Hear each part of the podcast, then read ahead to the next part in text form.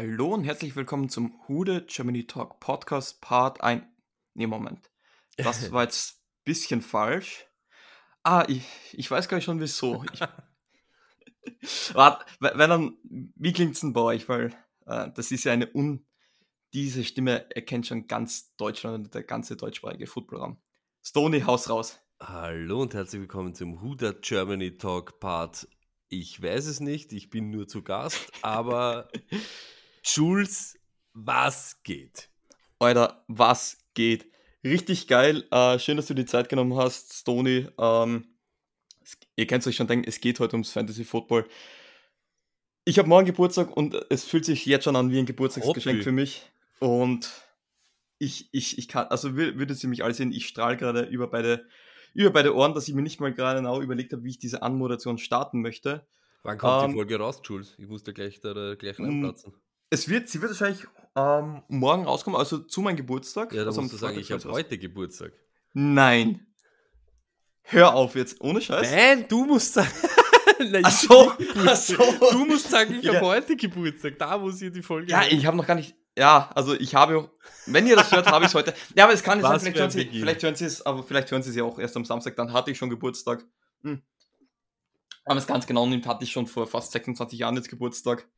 Deswegen, aber ich muss auch sagen, Geburtstage, ich, ich verstehe es nicht mehr. Ich, ich habe es als Was, Kind schon. Ich, ich Geburtstag feiern. Wieso? Ah, keine Ahnung. Also, weißt du, was ich nicht verstehe?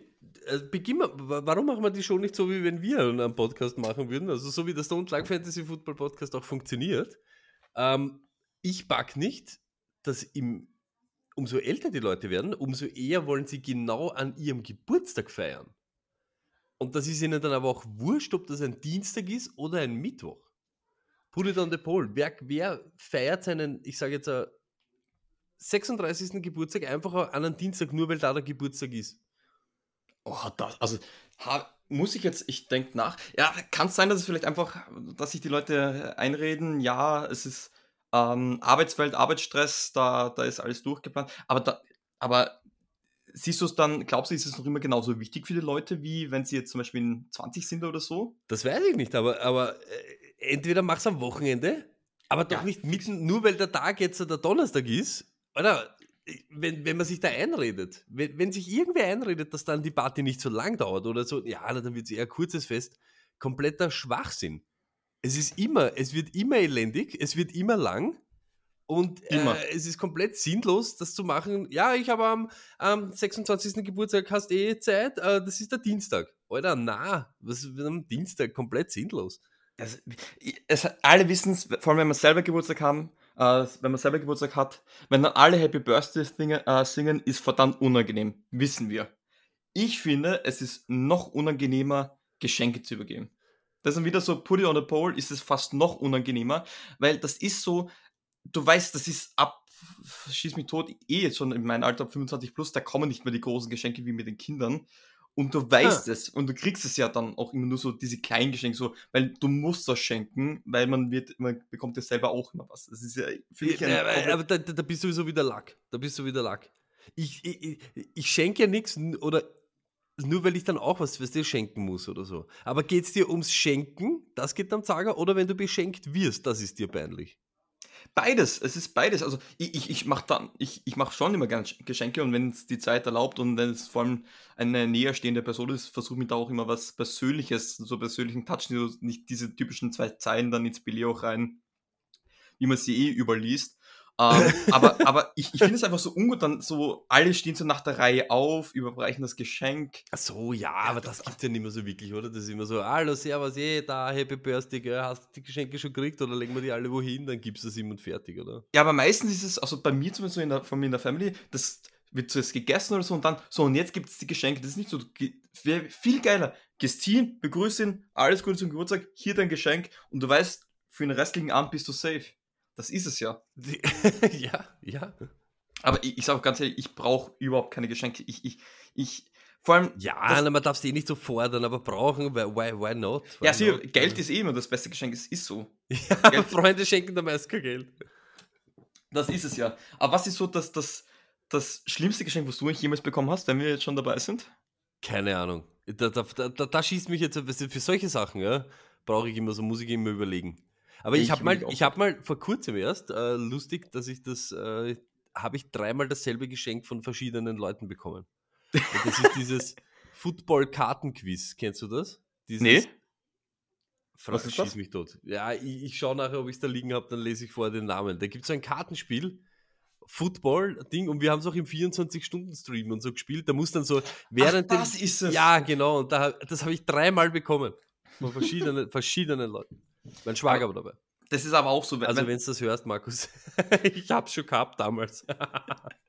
also, ich weiß nicht, was das schlimmste Geschenk ist, was ich bekomme. Ich weiß, was das schlimmste Geschenk ist, was ich jemals verschenkt habe. Ich muss dazu, ich muss dazu ich, war, ich war ein kleines Kind, ähm, also wirklich, wirklich klein, im Alter, wo man noch nicht selber Geschenke macht, glaube ich. Hoffe ich jetzt zumindest mal. Mein Bruder hat Geburtstag gehabt. Also, es hat schon natürlich das Beleg gegeben, was man so irgendwie selber geschrieben hat. Also, Geschenke selber machst du ja da, das, was, was wäre ich da gewesen sein, sechs Jahre oder so. Da kaufst du noch nichts, oder? Und ich weiß nicht wieso, ich habe dann meinem Bruder eine Klarsichtfolie geschenkt. Und er hat Ja. sich dann natürlich freuen müssen. Und dann habe ich ihm noch drei geschenkt.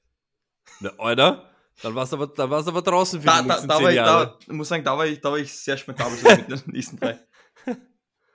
Ach, ach, schön. Aber ja, darauf könnt ihr euch schon einstellen. Ähm, in dieser Folge wird es ziemlich viel zu besprechen geben und es kann durchaus möglich sein, dass wir mal abdriften werden. Aber auf das freue ich mich schon seit eigentlich der letzten Fol Folge, glaube ich schon. Seit wir das letzte Mal abgedriftet sind. ja, genau. Ach, schön.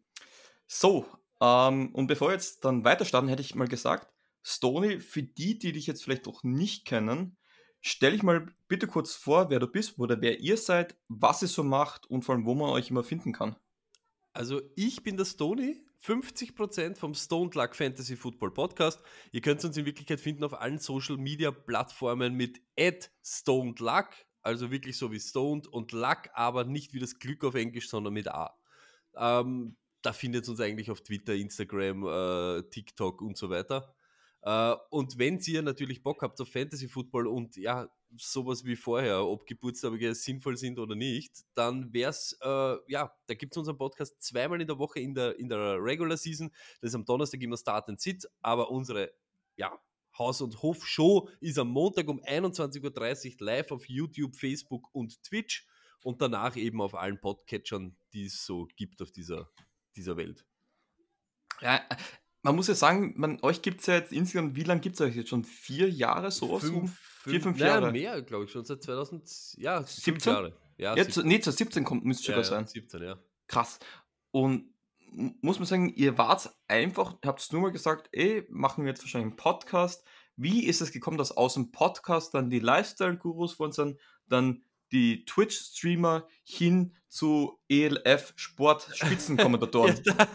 Wie, Schön- was schön ist wär. da als, da geht es ja, Ja. richtig rund bei euch. Am Anfang war es einfach eine blöde Idee, da wollten wir die Leute bei uns in unserer Fantasy-Liga ein bisschen segieren und haben uns da halt aufgenommen, wie wir ihnen ja jede Woche irgendwelche lustigen Sachen äh, präsentiert haben. Äh, dann haben wir irgendwie einmal gesagt, so, wenn wir das eh aufnehmen, warum machen wir es nur für zehn Leute und nicht für ja, jeden, der irgendwie Bock oder Spaß dran findet? Äh, haben wir da einfach so dieses Podcast-Projekt, dieses Fantasy-Football-Podcast-Projekt gestartet und wie es halt so ist, wenn wir uns heute treffen, so wie vorher, du redest zwei Sätze und es kommt irgendwas, was so äh, im Leben passiert. Und so sind wir halt dann immer dazu gekommen, dass der, der überhaupt der Anfangspart vom Podcast mehr über diese Bullshit-Themen oder diese tagesaktuellen Sachen geht, was man hört, was man liest oder was man erlebt hat. Äh, ja, zeitweise erwischen wir uns dann, wie wir da 20 Minuten in diese Sphären abdriften. Aber Zeigt auch, dass es kein. Bullshit dann ist. Ja, sondern dass es wirklich es besprochen gehört. Es muss, es muss besprochen werden. Es ist so. Wir sind eine Anlaufstelle für so Sachen, die sonst niemand bespricht. Also warum Smalltalk zum Beispiel in einem Lebensmittelgeschäft das elendigste ist, was, was, was es gibt. Weil Absolut. wenn du, dich, wenn du dich in dem Geschäft noch verabschiedest und in drei Gänge weiter noch ja, triffst, das ist es. Ich wollte es einfach sagen. komplett awkward. Aber was machst du dann? Ja, Schweigst du weiß es ich dann nicht. Wir haben tot? das schon tausendmal diskutiert. Ja, du machst immer so diesen Kopfnicker, was dir diesen, ja, Ja. na, das, ja, ja, ja, na, genau. Ja, ja, na, sehen wir sich, gell? Ja, ja. Aber das wusstest, ist äh, wirklich elendig. wusstest du, dass es verschiedene Arten von Kopfnicken gibt? Also es macht einen Ja, Unterschied. natürlich. Das sind Kopf, Kopf rauf, Kopf runter, Ja, ja, Kopf rechts, runter, links. Kopf, ja, genau, auch das Gesicht dazu und so, weißt du. Ja, das ist Ja, gibt's alles, gibt's alles. elen elendiglich. Ja, aber Also du ich- siehst, es gibt tausend Themen einfach, über die man sich unterhalten kann, neben Fantasy Football und irgendwann einmal haben wir angefangen, das auch zu tun. Äh, ja, sonst ist unser Hauptaugenmerk natürlich Fantasy Football. Aber eben auch dieses, äh, ja, überhaupt Football und Fantasy Football irgendwie in unseren Breitengraden ein bisschen zu pushen oder äh, wenn wir irgendwas beitragen können, dass das größer wird, dass Football größer wird, dass Fantasy Football bei irgendwem einschlagt, war auch immer das eines unserer Anliegen. Äh, und das macht man halt am besten dort, wo man herkommt und äh, da, ab dem Zeitpunkt, wo die Vienna Vikings sich für die ELF äh, ja, entschieden haben, dass sie dort starten, haben wir eigentlich auch geschaut, dass wir dieses Projekt eigentlich so gut wie möglich mitnehmen und sind da sehr dankbar, dass wir da bei den Vikings eigentlich die Chance haben, äh, dabei zu sein, am Feld zu sein, unsere Sachen zu machen. Sie wissen, dass wir äh, ja ein bisschen grenzwertig sind, aber lass uns das eigentlich äh, in unseren Spielraum eigentlich tun und das ist einfach nur geil und äh, es ist einfach die stärkste europäische Footballliga, die seit der NFL Europe da war und das ist einfach, ja, es ist empfehlenswert, ich sag's euch, es ist eine Show, schaut, wenn ihr irgendwo in der Nähe wohnt von irgendeinem so Team oder so, zieht es euch rein, ist saugeil. Ich, ich muss sagen, ich war zuerst ein Kritiker von der ELF, aber ich muss sagen, es vor allem jetzt im Year 2, es scheint wirklich zu funktionieren. Ähm, die ersten Expansions hat es ja gegeben und vor allem mit den österreichischen Teams, muss man da auch sagen, hat das sehr gut schon funktioniert. Es ist natürlich sehr mitteleuropäisch lastig, aber ich glaube, das Ziel wird über die nächsten sein, das wirklich auszubreiten. Wir haben Teams aus Istanbul, ähm, die jetzt auch noch Probleme haben, sich äh, an das Niveau da ranzu, äh, ranzukommen. Aber ich glaube, das Ziel einer wieder damaligen NFL Europe dem nahe zu kommen, ich glaube, die Chance besteht durchaus und, und die Qualitäten zeigen das auch. Und ich glaube, was jetzt der Unterschied auch ist, ist da einfach, dass der Hype einfach um den amerikanischen Football im deutschsprachigen Raum einfach gewaltig ist. Ja, das ist es eben, weil Football ist halt schon, das sage ich immer wieder, es ist der Sport, der für jeden irgendwie irgendwas bereithaltet. Ja? Egal, ob du das spielst, ob du es eben, ob du mit Fantasy Football dabei bist, ob du gerne ein Entertainment siehst, ob du gerne aber einfach nur im Stadion abhängst und eben Spaß hast oder ob du lieber daheim sitzt und äh, Statistiken studierst. Es gibt tausend Zugänge zu Football ja. und das ist einfach wichtig, dass äh, denen Leuten und wenn wir eben, so wie ich gesagt habe, was dazu beitragen können, dass wir das transportieren, dann soll das eben so sein. Und dass das mitteleuropäisch zum Beispiel jetzt ein bisschen lastet, ist ja auch, weil auch eher in Mitteleuropa Football gespielt wird. Ne? Das so ist, ist ja, ist, muss man auch ganz ehrlich sagen. Ähm, und ja, die österreichischen Teams, es ist, wird immer dort gut funktionieren, wo halt eben auch ein Unterbau und ein, so ja, irgendwas da ist, was halt eben auch ein Gerüst ist. Und dass, dass, dass da Teams, die sich jetzt gerade eben, ich sage jetzt nicht neu erfinden, aber so wie Istanbul, die auf einmal äh, den europäischen Vergleich eingehen, da ist halt dann schwierig. Da, muss, da merkt man halt dann, an was es alles fehlt. Und äh, ja, müssen aber die einzelnen Franchises für sich ausmachen. Äh, ich sage trotzdem, Top-Projekt top und äh, dass die Vikings und die Raiders dort gut performen, ist jetzt, war nicht so überraschend. Also, das hat man schon gewusst, ja. Man muss auch sagen, die äh, AFL, die österreichische Liga, ist ja mit der, ich sag GFL und der französischen Liga sind die eh die Top-Ligen in, in Europa vorher schon gewesen. Gab ja diese Eurobowl immer, oder ich wird es wahrscheinlich eh noch immer geben. Und da waren ja vor allem die Raiders, aber auch die Vikings ja auch immer. Ähm, ja, natürlich. Äh, es geht ja eben auch um das, wenn dann jetzt vereinzelte Teams aus den ganzen Verbänden kommen, ja, so wie nächstes Jahr diese Siemen Milano da weiß auch ein jeder, die sind Euro, europäische Spitze. Die werden dort auch nicht hinkommen und sich dort äh, abschlachten lassen. Also da wird schon, es ist halt immer schwierig, aus welchem Fundament und aus welchen Wurzeln das kommt, aber die, die dort, äh, die Teams, die oder Franchises, die da so einen Unterbau haben, wie die Flash in, in, in Frankreich und so weiter, die werden immer konkurrenzfähig sein in solchen Ligen. Auf jeden Fall. Ähm, und dann zuletzt, Ihr habt ja sogar ein Spiel kommentieren dürfen von der E-Live. Das war ja sogar das Österreich-Duell. Die Vikings gegen die Raiders, wenn ich mich jetzt nicht ganz täusche. Nein, es war Vikings ah, gegen nee, die Barcelona Dragons. Gegen die ja, Dragons genau. war das? Genau. Ähm, ja, es ist so, wir machen seit eineinhalb Jahren in etwa jetzt, oder seit zwei Jahren machen wir mit Puls 4 Sport zusammen so ein bisschen äh, Instagram-Auftritt und so Social-Media-Sachen, äh, haben wir so eine Kooperation mit ihnen. Und über das sind wir natürlich auch mit den ganzen Leuten wie den Philipp Heißern, der, den man da wirklich hervortun muss, äh, ja als Cooler Moderator typ. bei Puls 4 und als einer der ja, wichtigsten Sportmoderatoren dort, haben wir halt mit ihm eigentlich immer schon so einen kleinen einen kurzen Draht gehabt, haben mit ihm immer diese Social Media Geschichten gemacht und über das sind wir halt mit ihm äh, ein bisschen ins Gespräch gekommen und zufälligerweise durch Urlaubssituationen und Ausfälle ist es halt dieses Mal dazu gekommen, dass ich und der Lack dieses Spiel kommentieren durften. Äh, es ist in Österreich so, wir haben die Rechte, also Puls 4 die Rechte für die ganzen österreichischen äh, Spiele von den Raiders und von den Vikings. Eines ist jedes Mal im Fernsehen, eines ist im Stream. Und wir waren eben bei Vikings at Barcelona im Seppen TV Stream. Genau. Für die, die es nicht wissen, Puls 4 kann man vergleichen mit Pro Max. Wobei man genau dazu muss, Puls 4 hat es davor schon gemacht. Da muss man ganz kurz mal um. Puls 4 hat, was Football betrifft, eigentlich schon sehr lange einen geilen Job gemacht. Das ist eigentlich auf Österreich Standard nämlich ein größerer Sender, kann man nicht so vergleichen wie mit Pro Max und deswegen ähm, schon so lange Football zu sein können am Sonntag war, war glaube ich, eine große Errungenschaft und, und einfach richtig, richtig geil. Ähm, Hand aufs Herz, wie nervös warst du vor Beginn? Äh, jeder, jeder fragt uns, jeder fragt uns das und glaubt, äh, es ist nicht, äh, es soll nicht überheblich klingen, aber wir sind, äh, wenn es geht um Vorbereitung, sind wir top. Ja, wir waren top vorbereitet auf das Spiel, auf die Insights auch. Wir sind nicht nur da zum Spaß machen, natürlich wollen wir eben das auch ein bisschen frischer und jugendlicher präsentieren, aber wir waren top vorbereitet und das, was man halt auch sagen muss, wir haben 300 oder 400 insgesamt, glaube ich, mit, mit den ganzen Specials, 400 Podcasts und davon ja. sind über 250 vor Kamera. Also du machst in Wirklichkeit nichts anderes, außer das, was du eh jeden Montag, jeden Donnerstag etc. machst. Du redest über das, was du, dich am meisten interessiert, in eine Kamera rein. Es ja. war ja nicht vor Live-Publikum oder ich glaube, das ist immer so ein bisschen so eine andere Geschichte, wenn du wirklich vor Live-Publikum das mhm. performst. Aber durch das, dass wir eh auch in Kameras reingeredet haben, so wie wir es immer machen, du siehst ja nicht, wer sich das anschaut oder wie viele sich das anschauen. Deshalb war die Nervosität eigentlich fast nicht da. Schon so, was ist neu, Fernsehstudio etc., das ist schon äh, aufregend, aber so nervös dann so vom Kommentieren war man eigentlich nicht, weil wir ja, ich sage ganz ehrlich, wir sind ziemlich überzeugt von unserem Scheiß und sagen immer, wem es interessiert oder wem es taugt, dem taugt dem Rest sowieso nicht und die werden wir aber auch nie gewinnen können. Was, was ich nämlich so geil gefunden habe, ähm, es hat nämlich auch so gewirkt, als hättet ihr noch drei Stunden reden können. Also ihr habt das wirklich sehr vorbereitet gewirkt gehabt. Was ich halt so geil finde, ist, äh, wenn quasi wirklich Fans, ähm, das Leiden, deswegen habe ich das von Puls 4 damals schon cool gefunden, eben halt mit diesen Fantasy- ähm, ähm, wie habt ihr gehabt, so, so Sleeper und diese, dieses, ja, ja, genau. dieses ähm, genau. mit, mit dem ja. Budget. Ja. Und, und ich finde es einfach geil, wenn man da einfach, ihr seid, ihr seid Football-Fans. Ihr seid ja, Fantasy-Football-Fans und das sind die besten Experten, meiner Meinung nach. Nicht so jemand, der, der sich da nur was durchliest, sondern die das wirklich auch miterleben. Ähm, und das, es kommt ja gut ein bei Pulse 4 und, und ich glaube, ich bin fest überzeugt, dass euer Weg da noch weitergeht. Ähm, wir hoffen es, wir werden alles dran setzen. Ja? Das Wichtigste ist uns immer, dass wir, wir wollen nicht das sein, so wie wir es eben, wir sind keine Lehrer, wir wollen niemand irgendwas vorschreiben. Ja? Also das ist so, das ist unsere Meinung zu egal welchem Thema und jeder kann sich da seine Meinung bilden, aber wir würden nie sagen, es ist die einzige Wahrheit. Das, also, so ist es.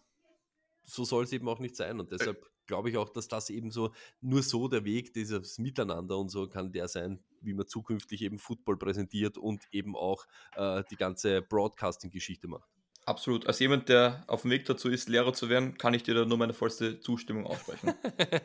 Aber ihr seid ja nicht nur ähm, audiovisuell ähm, unterwegs, sondern man kann ja euch auch lesen. Und das, den Tipp, die nächste Minute, die ich dir jetzt gebe, ähm, liebe Grüße an die Leute von der SLL 7. Falls ihr mich mal schlagen wollt, jetzt gut zuhören. Ihr habt ja dann nämlich einen Guide rausgebracht.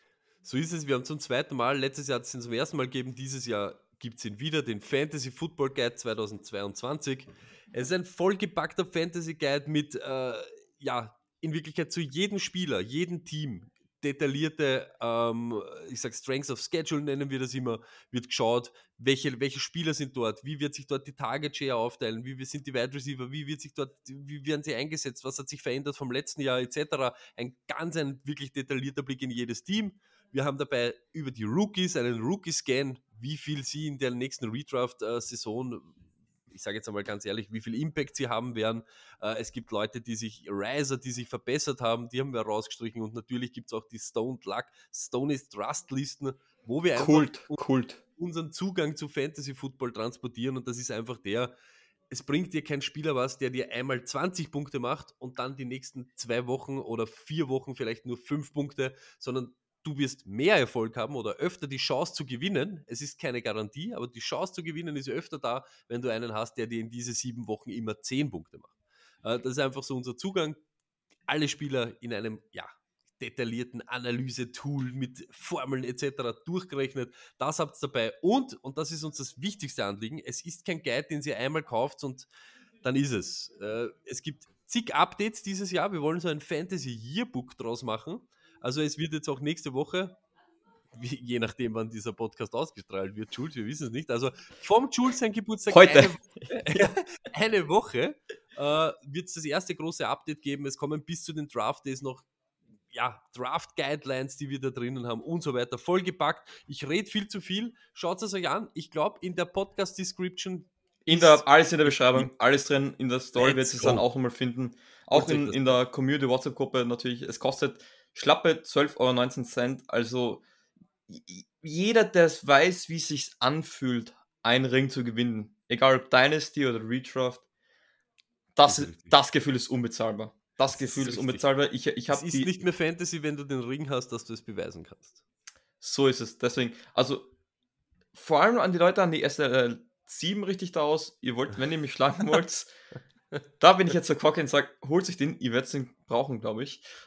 nee, ähm, so, bevor wir Fantasy talken, ich habe doch Livestream haben wir gesagt, wir haben schon über die Geburtstage geredet. Eine Sache gibt es auch, die muss ich besprechen, weil da habe ich mir letztes Mal wie ich auf den Kopf äh, gegriffen und mir gedacht, what the fuck. Folgendes Szenario. Es ist, wir haben Oktober, Sonntag 19 Uhr. Was läuft bei dir, Stony? Wann? Sonntag 19 Uhr im Oktober? Ja. Ja, Red Zone. Genau, und wieso schauen wir die Red Zone? Nicht nur, weil es den besten Kommentator dort gibt. Es ist Wenn, einfach. Sag. Ja, sagst du es, wir wissen es ja beide. Nein, sag, sag. Seven Hours of Commercial Free Football. Es Richtig. ist pure Action natürlich als Fantasy-Spieler nochmal geiler, aber du hast keine Werbungen. Und ich, ich schaue jetzt nicht, nicht, weil ich was gegen Randos habe, einfach weil, weil mir das, das die Moderation von amerikanisch sprechenden Kommentatoren einfach mehr zusagt. Ähm, ich schaue viel im amerikanischen Football oder eigentlich ausschließlich und bin draufgekommen, ja, also wenn ich mir die Saints-Spielform so anschaue, interessante Werbungen haben die. Und es gibt paar Arten von Werbungen, die ich bis heute noch nicht verstanden habe. Die ich einfach, wo ich mir denke, die zahlen teilweise Millionen dafür. Für was? Ähm, und ich bin gespannt, was du dazu sagst und ob du vielleicht auch, auch so Werbungen kennst, wo du dich nur fragst, was soll das eigentlich? Ähm, und für mich auf Platz 1 möchte ich eine aus der USA aus, ähm, aussprechen, weil ich die sehr interessant finde, nämlich alles, was um Medi Medikamente geht. Ich finde Werbung über Medikamente an sich sehr gut, aber Stony, ich weiß nicht, ob du schon mal solche Werbungen gesehen hast in Amerika, die dauern meistens, sind sehr lang, dauern meistens so 90 Sekunden, 20 Sekunden davon wird gesprochen, wie toll das Produkt ist und was es nicht alles kann. Und 70, 70 Sekunden davon sind nur die Nebenwirkungen, wo meistens das, die, die Krankheit, die, da, die man damit ähm, verhindern möchte, erst recht ausgelöst wird bis hin zum Tod. Wird da alles aufgesagt. Ich, ich frage mich, ein 90 Sekunden Werbespot ist verdammt teuer. Ist es das noch wert, das ins Fernsehen zu bringen? Da, wenn du so eine Krankheit hast, das sind meistens für wirklich schwere Krankheiten und die, die können um Gottes Willen die sollte man ja auch versuchen, so gut wie möglich zu unterstützen. Aber da ist man sowieso eher beim Arzt und da sollte man doch eher einen Arzt fragen. Weil das heißt, dann fragen Sie einen Arzt diesmal nach. Ja, aber das, das ist ja das nächste. Fragt, viele fragen ja dann nicht den Arzt, wenn mhm. du dann dort bist und, und stellst dann diese tausend Fragen. Ich sage da, es gibt viel mehr Leute, die über ihre Medikamente aus der Werbung Bescheid wissen, als wir, dass sie sich vom ja. Arzt erklären haben lassen. Und das ist aber, das, aber ich sage mal so, dem Pharma Konzernen wird es scheißegal sein, Jules, was wir zwei da, da äh, philosophieren, weil sie werden die Werbung einfach für 90 Sekunden schalten und dann von der Steuer abschreiben und ihnen ist das komplett wurscht. Und ich glaube, die Leute, die das sehen, was die, die ersten 20 Sekunden, der hört dann gar nicht mehr welche Nebenwirkungen. Oh, ja. mit Dayquil kann ich das, was ich äh, von Nyquil, die Kopfschmerzen, was ich von Nyquil bekommen habe, habe ich dann mit Dayquil wieder raus. Dann kriege ich aber diese, dieses, den flauen Magen, dann werde ich am Abend wieder Nyquil nehmen, weil die sind ja gegen einen flauen Magen, flauen Magen was wir Dayquil. Das ist komplett irre. Die Arme sind komplett irre, was um sowas geht, ja. was um Supplements geht und Medizin. Ganz gestört. crazy shit. Ganz, ge also mit Schnupfen kriegst du da sofort das Antibiotika reingeballert. Um, ähm, weil es ich, ich bin deswegen nämlich auf, auf die Frage gekommen, weil ich habe mir jetzt letztens ein Spiel der New Orleans Saints angesehen. Sogar ein bisschen älteres. Ähm, es war gerade Unterbrechung, deswegen bin ich, habe mich das äh, zum Trinken holen gegangen. Und wie ich zurückkomme, lief gerade der Werbespot und die ersten 20 Sekunden habe ich verpasst gehabt und der redet dann nur über die Nebenwirkungen. Und ich dachte mir, das muss so ein Medikament sein, um jemanden umzubringen oder wie, weil ich habe mir gedacht, das war ja nicht mehr normal. ja, das ist crazy, ja. Das sind komplett Aber ähm, ich habe noch ein paar. Ähm, ganz kurz, Parteiwerbungen, jetzt vor allem im österreichischen Raum, zu Wahlen. Ich verstehe es nicht. Wieso soll ich eine Partei auf, egal, ist jetzt egal, wel, scheißegal welche Partei, wieso soll ich eine Partei wählen wegen einem 20 Sekunden Werbespot? Wo sie sich mit Familie und Hund immer hinstellen und sagen, ähm, Heimat schützen, ja, Werte verteidigen. es ist, es ist so geil. Nämlich, Ja. nämlich immer mit so, mit so Aussagen, die eigentlich null, null Kern haben. Also Achtung, null aus. Es Ja, kommt ein bezahlter Werbespot der Ja. österreichischen Volkspartei. genau. Ha! Wenn's nur so willst, dass alles so bleibt, wie es war, dann machst du ein Kreuzel am richtigen Ort am Sonntag. Ja, aber ich, ich, das Traurige ist, ich glaube, es gibt Leute, die wegen de- deswegen eine Partei wählen. ja, Aber natürlich. Es gibt Leute, die wegen weniger Sachen eine Ja. ja, ist auch dumm. Ähm, jetzt wird schlimm, also ich sage, aber jetzt wird es wirklich, wo ich wirklich Aggressionsgefühle gibt, YouTube-Werbungen.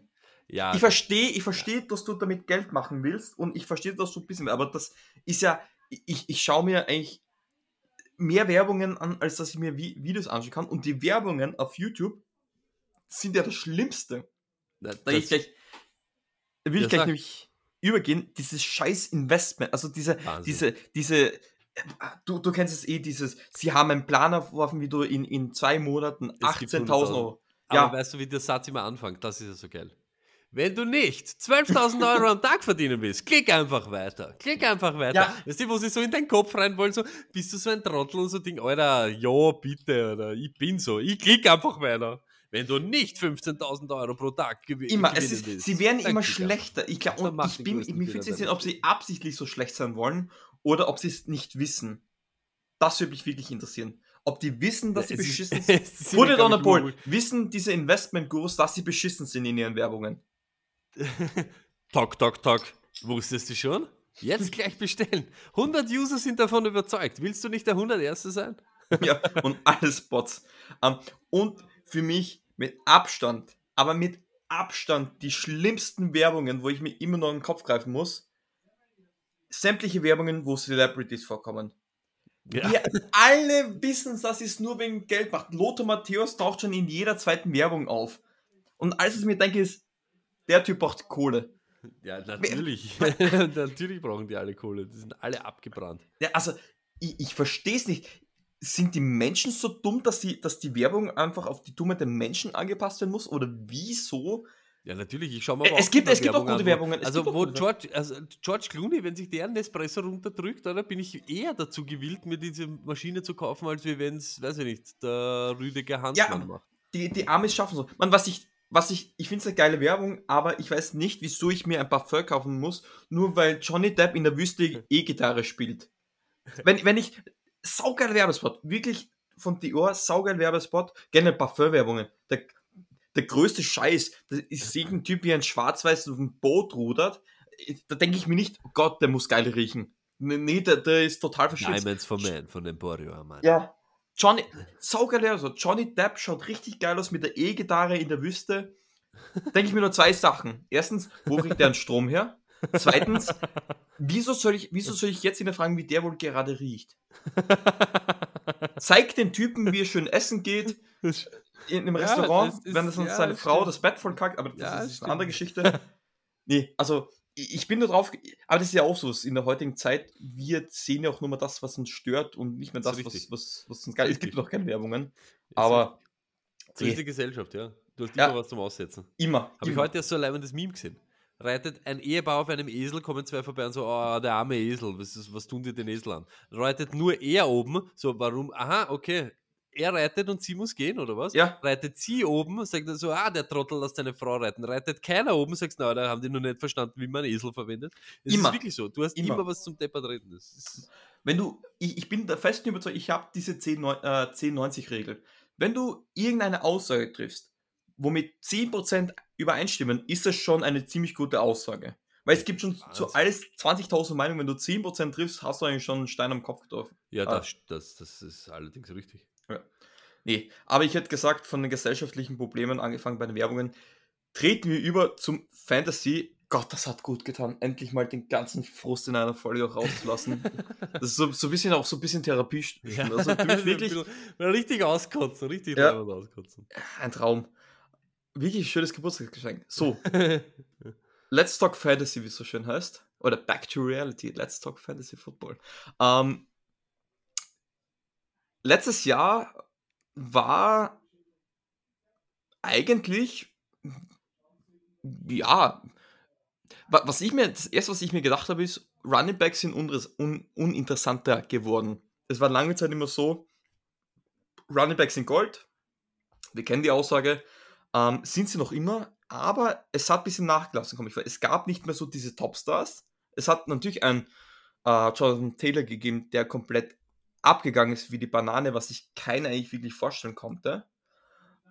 Johnny Taylor, dazu habe ich später eh noch einen Take, aber ansonsten findest du, das ist jetzt gleich meine erste Frage an dich, ähm, haben die Running Backs deiner Meinung nach ein bisschen nachgelassen oder wann haben einfach die Receiver ein bisschen äh, zugenommen? Oder wird es einfach nur mehr Pass-Heavy Offense? Also das, was sicher so ist, das kann man gleich mal, Receiver verletzen sich einfach weniger als Running Backs und das macht sie schon mal so von dem her äh, sicherer. Ich sage jetzt einmal so, von Haus aus. Ob es dann so ist in Einzelfällen, ist natürlich immer so eine Sache, aber so von Haus aus auf das auf alle Fälle. Und was bei den Running Backs Shameless Plug jetzt wieder, was eben auch aus dem Fantasy Guide eben so schön herauskommt, ist die Dichte oder die Anzahl an richtigen Start-Running Backs ist einfach viel geringer als, wie ich sage jetzt noch, vor drei Jahren und schon gar vor fünf Jahren. Du hast einfach nicht mehr 15, die wirklich äh, ja, richtig rasieren, sondern du hast genau vier, die vom Volumen her, ich sage jetzt, äh, was eben vor drei Jahren noch gang und gäbe war, unter die besten zehn Running Backs hat jeder im Schnitt 75% seiner Spieler über 25 Touches gehabt. Das Mhm. haben jetzt genau drei, vier Leute mit Henry, Jonathan Taylor, äh, Najee Harris und mit Abstrichen Christian McCaffrey werden wir sehen, wie fit er eben zurückkommt. Aber das sind schon die, die eben auch so eingesetzt werden und der Rest dahinter sind ziemlich ähnlich. Also ein Delvin Cook, Joe Mixon, äh, eben Camara, wenn er kommt, Aaron Jones, Fournette und so weiter, die haben alle dieses selbe, ich sage jetzt einmal, nicht Value, aber dasselbe Ceiling, genauso wie denselben Floor. Die sind einfach so, aber dass sie so geused werden wie vor drei Jahren, das ist einfach nicht mehr bei Running Backs. Und deshalb muss man da halt sicher ein bisschen aufpassen.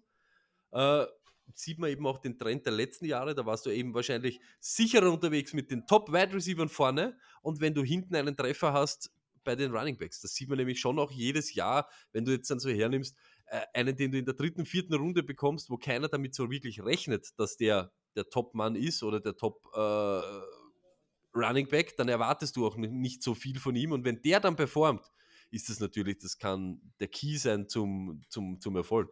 Und da war wahrscheinlich auch Jonathan Taylor in vielen Ligen so, weil der ist nicht.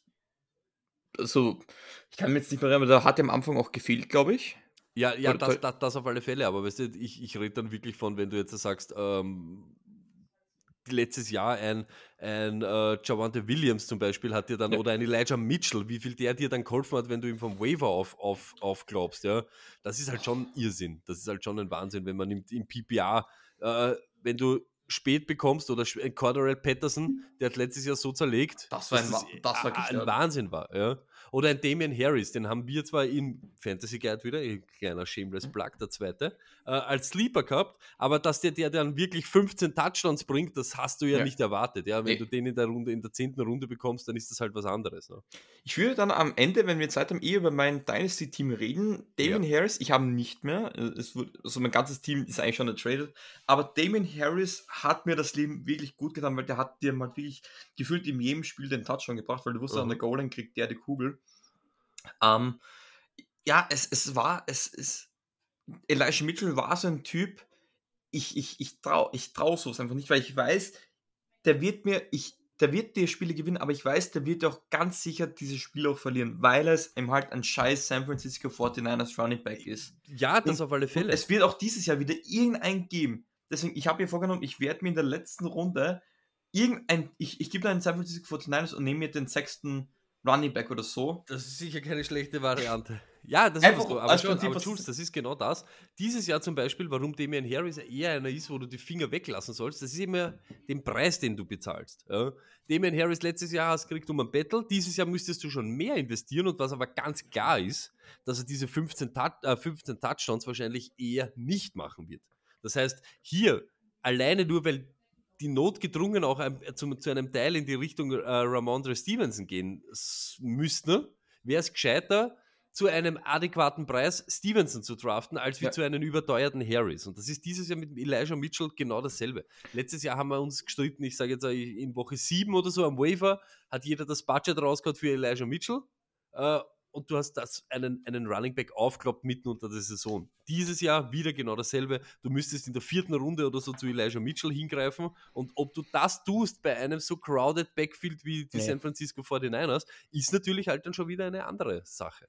Also ich, ich, ich sage, ich versuche so gut wie möglich von den 49ers und den Dolphins die Finger zu lassen. Ja. Wenn mir sehr spät ein Gaskin zuläuft und ich habe schon ein paar gute Running Backs und ich suche Motive, dann überlege ich es mir vielleicht, aber ich, ich glaube, ich will einfach von Commit ist, das sind, das muss die Zukunft sein, leider. Muss es aus Real Football Talk einfach. Weil man sieht auch, es gibt wenig Stars, die wirklich eine Saison durchspielen können. das Wir hatten stimmt. Ich sage Ja. mal so, von den, von den Committee-Backs, wenn du jetzt wirklich, wenn du Miami zum Beispiel sagst, ist mein Ziel, wenn ich dort irg- irgendwem haben will, ist es wahrscheinlich noch immer Chase Edmonds. Immer in diese Committee-Backs gehe ich dorthin, der, der eine klare Rolle hat. Und das ist einfach, für mich kann dort Sony Michel der Starter sein, es könnte aber noch immer Gaskin sein und mit ein bisschen am Pech ist es vielleicht sogar Mostert. Ja. Aber dass Chase Edmonds der Running Back One dort sein wird, das wird eher nicht passieren. Aber was safe ist am dritten und der Catching Back, der wird ja immer sein. Und da ist Absolut. egal, wer da vorher startet. Kein Sony Michel, kein Gaskin und kein Mostert nehmen ihm viel im Receiving Game weg. Da weiß ich wenigstens, bei Chase Edmonds kriege ich den und für einen gewissen Preis bin ich bereit, hier zu investieren. in PPR Aber eben, vor allem. na, auf alle Fälle, auf alle Fälle PPR. Aber deswegen, zwei Appells, die ich euch so geben kann. Also, Fantasy ist so richtig, wie es euch Spaß macht, das Fall. Aber ich muss wirklich sagen, ich war von zwei Dingen am Anfang nie überzeugt, weil ich Angst vor Veränderungen habe bei etwas, was mir Spaß macht. Aber PPR, also wo man pro gefangenen Ball automatisch einen Punkt kriegt und für Budget Leagues finde ich einfach viel besser und viel geiler. Ähm, Das stimmt. also Budget League ist einfach so, es gibt nicht diesen klassischen Waiver, dass der Letztplatzierte als erstes dran ist und so weiter, sondern man darf für jeden Waiver ein gewisses Budget einsetzen, seien es 100 Münzen, Dollar, was auch immer, und man kann so und so viel für einsetzen und der, meist, der meistbietendste kriegt Spieler dann. Ich finde einfach, so ist es fairer, man kann sich selber einteilen ähm, und kurze Frage, was bist du? Da ballst du gleich in den ersten drei Wochen alles raus oder willst du es dir aufkalten, das Budget? ich bin meistens der, der auf.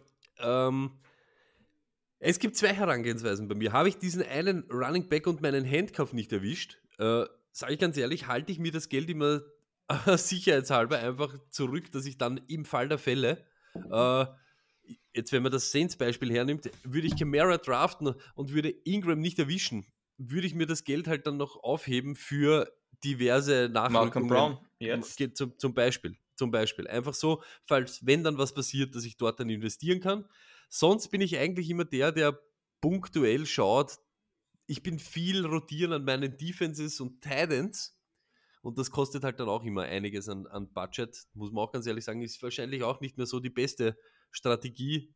Irgendein Titan wäre halt schon nicht schlecht, wenn du den dann irgendwann einmal erwischt. Aber das ist meistens das, wo mein Budget einfach dahin schmilzt. Äh, Luck kann ich zum Beispiel sagen, also der anderen 50% vom Stone Luck Fantasy Football Podcast, er ist ein Ballerer. Also er sucht sich dann irgendeine eine, eine Situation aus, so wie diese Elijah Mitchell-Situation letztes Jahr und knallt dort drauf mit 93 Dollar. Einfach weil er sagt, den jetzt da und auf den haue ich jetzt meine ganze Kohle, mit dem reite ich jetzt die ganze Saison, aber ich glaube auch, dass er der Featured Back dort ist. Ja. Ist auch ein bisschen eine Glückssache, muss man schon es- ehrlich sagen. ja, aber es macht es. die ganze Sache einfach fairer, wenn nicht der Letzte, es klingt jetzt so deppert, der Letzte jedes Mal die erste Wahl hat, weil wenn dir dann wirklich was passiert, du kannst dir nie adäquaten Ersatz suchen für Nie. deine Leute. Wenn dann Bi-Weeks dazukommen, wird es dann irgendwann einmal wirklich ja, schwer und hart, die, das Team zu verändern. Und man muss auch ganz ehrlich sagen, einer, der dann in die ersten drei Wochen verliert hat halt meist noch die schönste Auswahl an den ganzen Wavern, weil sich da halt noch viele Roaster auch dann so erst zusammensetzen. So ist es. Ähm, generell, falls ihr noch nicht so, was ihr noch nicht genau wisst, was Fantasy überhaupt ist, wir haben schon mal eine Folge dazu aufgenommen. Ähm, Stony Luck haben dazu eine Folge aufgenommen, wird natürlich in der äh, Beschreibung verlinkt. Hört euch da sonst mal rein. Ähm, generell kann man nur sagen, muss man einfach einmal ausprobieren. Vielleicht habt ihr ein paar Football-Freunde, die das auch schauen. Sonst auf, auf, auf der NFL Fantasy App gibt es immer so Random Leaks, wo man auch so eine ganz Könnt so aber auch bei uns im Discord reinstürzen. Den Link werden wir auch dazu Den hauen. Take wollte ich jetzt gerade nehmen, weil es gibt ja die Stoned Luck Ligen. Ähm, ihr macht es ja heuer wieder auch, also in diesem Jahr wieder auch die Redrafts Ligen, schätze richtig, ich mal. Richtig, richtig. Genau. Ähm, schaut dort einfach vorbei, auch den Link ballern wir rein. Ui, das sind viele Links. Ähm, da ich, ich habe selber in einer Redraft League gespielt und in einer Dynasty League. Ähm, hat mega Spaß gemacht und dem Final Loss aus der Redraft Liga, dem weine ich noch immer hinterher, aber dann, das will ich dieses Jahr dafür wieder gut machen. Ähm, nee, einfach da mal ausprobieren. Es ist, es, man kann nicht verlieren, es macht einfach nur Höl Höllenmusik viel Spaß. Ähm, so, wo, war, wo haben wir jetzt aufgehört? Ähm, ja, Budget. Ich bin da eben halt ein voller Sparfuchs, weil ich mir das einfach aufgehalten, weil ich weiß nie, was nächste Woche passiert mit meinem Team. Und natürlich in, in Woche 14 wirst du nicht mehr diese großen Steals landen können, wahrscheinlich am, am Waiver. Aber es kann immer was passieren. Es kann sich ein Superstar verletzen und da ist vielleicht der Handcuff weg, aber der, der Handcuff am Handcuff ist vielleicht auch so haben und der kriegt dann auch so, seine Snapshot und da muss man halt immer schauen, es ist am Ende des Tages eine Frage der Ideologie. Will man es ja rausballen, will man ja der Sparfuchs sein. Also ich bin da halt der volle Bausparer, muss ich halt sagen. Ja, ja, jeder hat da so sein Ding. Ich, ich glaube fast eher, dass man dass es einfach ausgeben sollte. Ich, ich, ich bin da selber auch immer zu, zu sehr Dagobert, aber ich glaube fast, ich, wahrscheinlich hilft es uns nicht, da ewig immer nee. zu warten. Ja. Geil wäre es, wenn man es in Dynasty mitnehmen kann. Gibt es nicht momentan, zumindest momentan noch nicht, aber ja, ich, ich versuche es mir in, in Trade-Angeboten mit reinzupacken, mit Typen, ja. die, die schon drei Tage nach Woche zwei schon leer sind. Jules, ja, genau. Immer, immer. Also ich, ich muss sagen, ich bin, ich versuche immer so, ich bin auch beim Fantasy, versuche ich so immer ein fairer Sportsmann zu sein, aber nee, wenn es um Fantasy geht, ich bin das größte Arschloch. Ich, ich stehe dazu, ich bin ein Arschloch, ich, ich zock keinen ab. Also, ich zock keinen ab, der es nicht weiß. Leute, die es wissen, also so SLL7, muss ich halt schauen, ich will da halt wieder gewinnen, weil das ist die prestigeträchtigste Liga im gesamteuropäischen, wahrscheinlich im ganzen Globus an, an Dynasty-Ligen. Ja. Und also ich, ich würde über Leichen gehen, dass ich diesen Titel äh, verteidigen kann, wahrscheinlich. Ja, das glaube ich, ja, das glaube ich. Aber ein AB werde ich mir nicht holen. Also solche Typen, da, das ist mein Ehrenkodex. Aber, nee, ähm, ja, bleiben wir noch ein bisschen bei den Running Backs. Ähm, ja, Jonathan Taylor mal außen vor. Der hat eingeschlagen wie nichts. Ähm, was sind so deine Takes? Wer hat für dich so ein bisschen überrascht? Wer hat für dich ein bisschen enttäuscht? Ähm, und so generell dein Take, wo, wie sahst du die Running Backs so letztes Jahr und was erwartest du dir für dieses Jahr eigentlich? Dass Najee Harris so viele, so viele Receptions hat und so viele Targets auch sieht, ich glaube, um, um die 100 Targets, das war für mich schwerst überraschend. Das waren, glaube ich, so viele wie Eckler gesehen hat. Äh, Najee Harris für mich richtig zerlegt, also noch mehr als wie man angenommen hat. Ich glaube, er hat auch eben auch die meisten Touches, was Attempts, Running Attempts und eben Receptions geht von der ganzen Liga. Er war, glaube ich, über 90 Prozent am Feld. Man hört jetzt, dass sie wollen seine seine äh, äh, Snapshare ein bisschen reduzieren. Aber, Aber das ist normal, das musst du machen. Ja, A, musst du das machen und lasst euch von sowas nie täuschen ihr müsst, man muss da wirklich auch so ein bisschen zwischen die Zeilen lesen. Das heißt in Wirklichkeit nur, dass er an den unnötigen Passing Downs oder an den obvious Passing Downs, wo er wahrscheinlich den Ball eh nicht sieht, nicht am Feld sein wird. Und das muss man in Wirklichkeit als Fantasy-Owner lieben. Schlimm wird es, wenn seine Workload reduziert wird. Aber das heißt in dieser Aussage überhaupt nicht. Das heißt noch immer in, was weiß ich, in 90% der, oder in 90% der Fällen, wo wir den Ball laufen, hat er den Ball. Aber in diese 22 Prozent äh, Spielzüge, wo er, wo in Wirklichkeit nicht gelaufen wird und auch nicht am Running Back geworfen wird, werden wir ihm runternehmen. Also da muss man auch immer ein bisschen aufpassen, wie man es liest. Najee Harris für mich sicher noch einmal überperformt. Joe Mixon, das, was wir in Wirklichkeit auch eben jetzt erhofft haben, hat er letztes Jahr eben auch gehabt. Er hat diese Red Zone und Goal Line Touches gesehen und seine Touchdowns endlich einmal draufgeschraubt. Mit, mhm. ich glaube, total waren es, glaube ich, 16 oder so. Ja. Also, äh, das ist schon eine andere Hausnummer als seine 5, die er immer gehabt hat.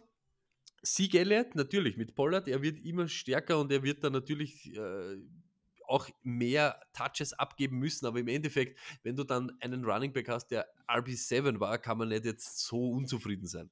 Aber wenn du sagst, enttäuschend natürlich, wenn du ihn an, an 1, 2, 3 letztes Jahr, was natürlich eher ein bisschen heavy gewesen wäre, aber wenn du ihn früh genommen hast, warst du sicher letztes Jahr ein bisschen ja, am Hadern. Cordell Patterson war League-Winner mit so spät, wie du den gekriegt hast. Äh, das auf alle Fälle, sowas gibt es ja alle zwei, drei Jahre so einen Typen. Ähm, One-Hit-Wonder oder schafft das auch mit Mariota?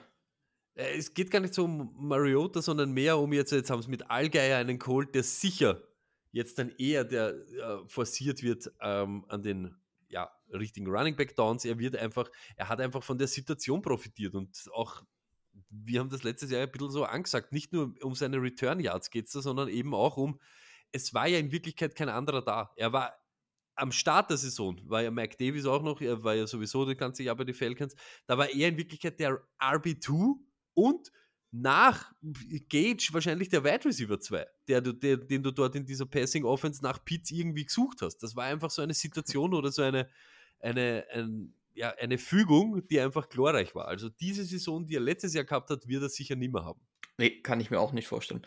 Ähm, ganz kurz, ähm, dein Take zu Najee Harris gefällt mir sehr. Ich, ich habe sehr weit oben auf meinem persönlichen Board, ähm, weil ich, ich, ich, man muss das ein bisschen runterschreiben und wie du sagst, das sind die unnötigen Towns. Ich glaube nicht, dass sich da bei der Workload was ändert. Vor allem ähm, zwei Dinge, die mir da gefallen. Rookie Quarterback, ähm, die werden selten auf Passer gestellt und du hast mit Mike Tomlin einen Headcoach, der ist seit über zehn Jahren dort. Ähm, und dann wird er wahrscheinlich eher konservativ spielen. Ich kann mir nicht vorstellen, dass er Kyle Pitts da. Äh, Kyle Mike Pitts, Tomlin äh, ist sowieso einer der äh, Coaches, die du als Fantasy-Owner einfach liebst, weil er, Absolut. egal ob das Connor war, ob das jetzt Harris ist oder Bell, er reitet seinen RB1 wie nur was. Also genau. da das ist halt eben, das ist auch die Division, ja. Das bringt halt diese ganze EFC North, das ist halt immer dieses, ja, Hard-Nose Defense ja. und Run the, run the Ball. Genau. Nee, und, und er will jetzt sicher keine Pickett, keine Pickett natürlich auch ähm, irgendwo schützen. Deswegen, ich sage auch, Pat Frymouth könnte ein sehr interessanter Target sein. Ein beliebter, ein beliebter Take von euch, auch von mir. Der beste Freund eines Rookie Quarterbacks ist halt der Thailand. Und, und vor allem, ich glaube, dass sie das auch sehr vorsichtig angehen und dass man Kenny Pickett da vor allem eher die Underneath Routes geben wird. Ähm, und da halt auch auf Checkdowns eben halt ein End und, oder, oder einen, einen ähm, Najee Harris suchen wird. Wo ich, also ich sage in meinem persönlichen Board ist Jonathan Taylor für mich kein Top 5 Running Back.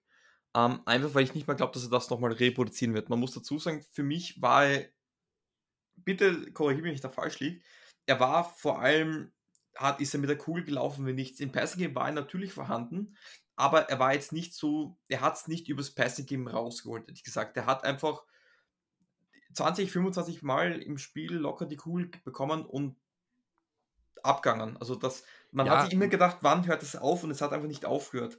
Ähm, wenn du erst uh, First Overall Pick hast, nimmst du dir Jonathan Taylor? Ich glaube wahrscheinlich schon. Also ich glaube, ich glaube, du kommst dann, ich, ich, ich sag so, ähm, das, das, muss dann jeder für sich entscheiden, aber ich sag, die ersten drei Picks von jedem Draft müssten in Wirklichkeit in die Richtung Jonathan Taylor, CMC und Najee Harris gehen. Also ich habe wenige Mock-Drafts gesehen, wo da andere Namen außer die drei sind. Und ich glaube schon auch, diese, diese Offense einfach bei den Colts ist eben Build to produce für so einen Running Back. Diese O-Line ist äh, Wahnsinn das Passing Game ist in Wirklichkeit mit Pittman jetzt viel stärker und jetzt eben auch mit Pierce, mit Rookie etc. Aber es ist trotzdem hier das, der Focus Point der Offense ist Jonathan Taylor, so wie er bei den Titans eben Henry ist. Und da machst du einfach schon so viel äh, Volumen und so viel Opportunity, die du siehst, die andere Running Backs vielleicht gar nicht sehen. Das kann man vielleicht in Wirklichkeit gar nicht äh, hoch genug einschätzen. Mit Mac, äh, Mac, mit Matt Ryan haben sie jetzt auch einen fähigeren Quarterback, ich sag's wie es ist, ist einfach so, äh, der auch genau, wenn man sich anschaut, was, was die Checkdowns waren, eben an Cordell äh, Patterson, an Gurley und so weiter, der wirft auch gern zu Running Backs. Also ich sehe wenig Szenarien, wo Jonathan Taylor dieses Jahr nicht, nicht Top 5 oder sagen wir eher Top 3 Running Back sein wird. Also meine Nummer 1 im Herzen und in jedem Board ist, ich, ich liebe einfach diesen Typen. Ich, ich kann gar nicht, da, ich habe einmal geholt, da war er für mich ein Flexler und der hat dann einfach durchgehend geliefert und er liebt seine Fantasy äh, alle, ja, Austin Eckler. Ich, ich liebe die, ich habe gesagt, Austin Eckler, no matter what, ich habe ihn nicht bekommen, ich habe alles, ich habe AJ Brown in der Dynasty hergetradet, dass ich einfach nur Eckler bekommen kann. Ähm, das war mein Typ und, und also in den, solange der am Feld steht, wird, ich, wird das mein erster Pick sein. Das, das ja, ist, ist, ist auch legitim. Ich sage halt nur, du hast es selber gesagt, er liebt seine Fantasy und er ist ziemlich ehrlich immer gewesen. Ja. Wenn er gesagt hat, verletzt, dann war er verletzt. Wenn er gesagt hat, Justin Jackson ist der, den was man holen sollte, hat man sich Justin Jackson geholt und der hat geliefert. Die Sache ist eben aber auch die, er hat dieses Jahr gesagt, dass sie selber schauen wollen, dass sie ein bisschen die Workload von ihm ein bisschen runterbekommen. Äh, sie haben mit Spiller einen geholt, der eben auch genauso ein paar Goal-Line-Touches von ihm eben schnappen kann, der auch im Receiving-Game richtig stark ist. Äh, ich sage nicht, dass Spiller ihm da viel wegnehmen wird, aber es ist halt einfach schon auch, es sind so nicht Alarmglocken, aber es ist für mich schon wieder so von Opportunity-mäßig dieses Second Tier. Ganz, ganz hart formuliert einfach. Mit, mit Taylor, CMC und Harris, dass das noch was ganz was anderes ist als eben mit Eckler. Wenn sie es eben auch schon so ein bisschen äh, sie haben gesehen, wie sehr ihnen abgeht, wie er dann verletzt war. Das ist ja. ein, so ein wichtiger Punkt in ihrem Spiel. Und um solche Spieler zu konservieren, holst du eben einen Spieler, holst du einen Pollard hinter Sieg, weil du die, die brauchst. Ab dem Zeitpunkt, wo sie dann wirklich dauerhaft verletzt waren oder die Spieler auslassen haben, wird es halt schwierig. Und das ist halt das, was man im Fantasy ein bisschen im Hinterkopf haben kann, aber ich kann nichts gegen Austin Eckler sagen. Also kommt ich, halt ich, immer darauf an, in den Regionen 7, 8, 9 in der ersten Runde oder so, da ist halt ein Eckerler meistens die beste Option. Absolut. Ähm, dort sehe ich ihn auch wahrscheinlich. Ähm, deswegen hoffe ich, das sind Pick 6, Pick 7, Pick 8, das sind für mich immer die schönsten Picks.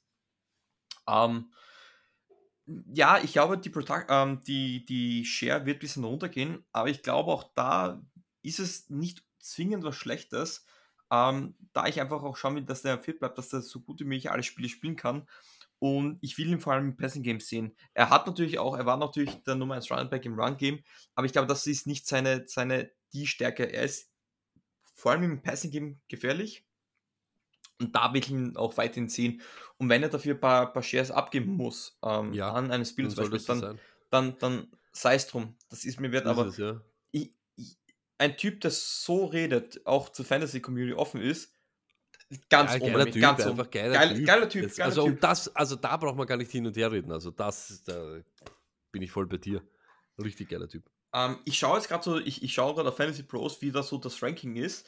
Ähm, ich sehe da ein paar Spieler, wo ich jetzt seine Meinung dazu hören möchte, weil das mhm. ist für mhm. mich ein Top 7 Running Back.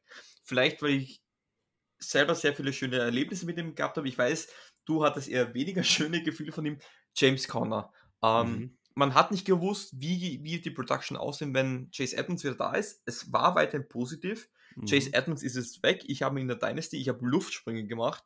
Ähm, ich, ich glaube auch dort, er wird nicht dasselbe Jahr haben, aber ich glaube, er wird trotzdem ein verdammt gutes Jahr haben. Und er ist momentan als Running Back 15 gelistet, also nicht mehr als RB1. Und als das RB1 sehe ich ihn eigentlich schon, wenn ich mir anschaue, dass da zum Beispiel ein Javante Williams, ähm, der ist ein sehr guter Running Back ist, aber der einen perfekten äh, Running Back Duo drin ist, kann ich mir nicht vorstellen, dass der ähm, mehr produzieren kann als James Conner. Dein Take zu James Conner und dann auch gleich zu Javante Williams.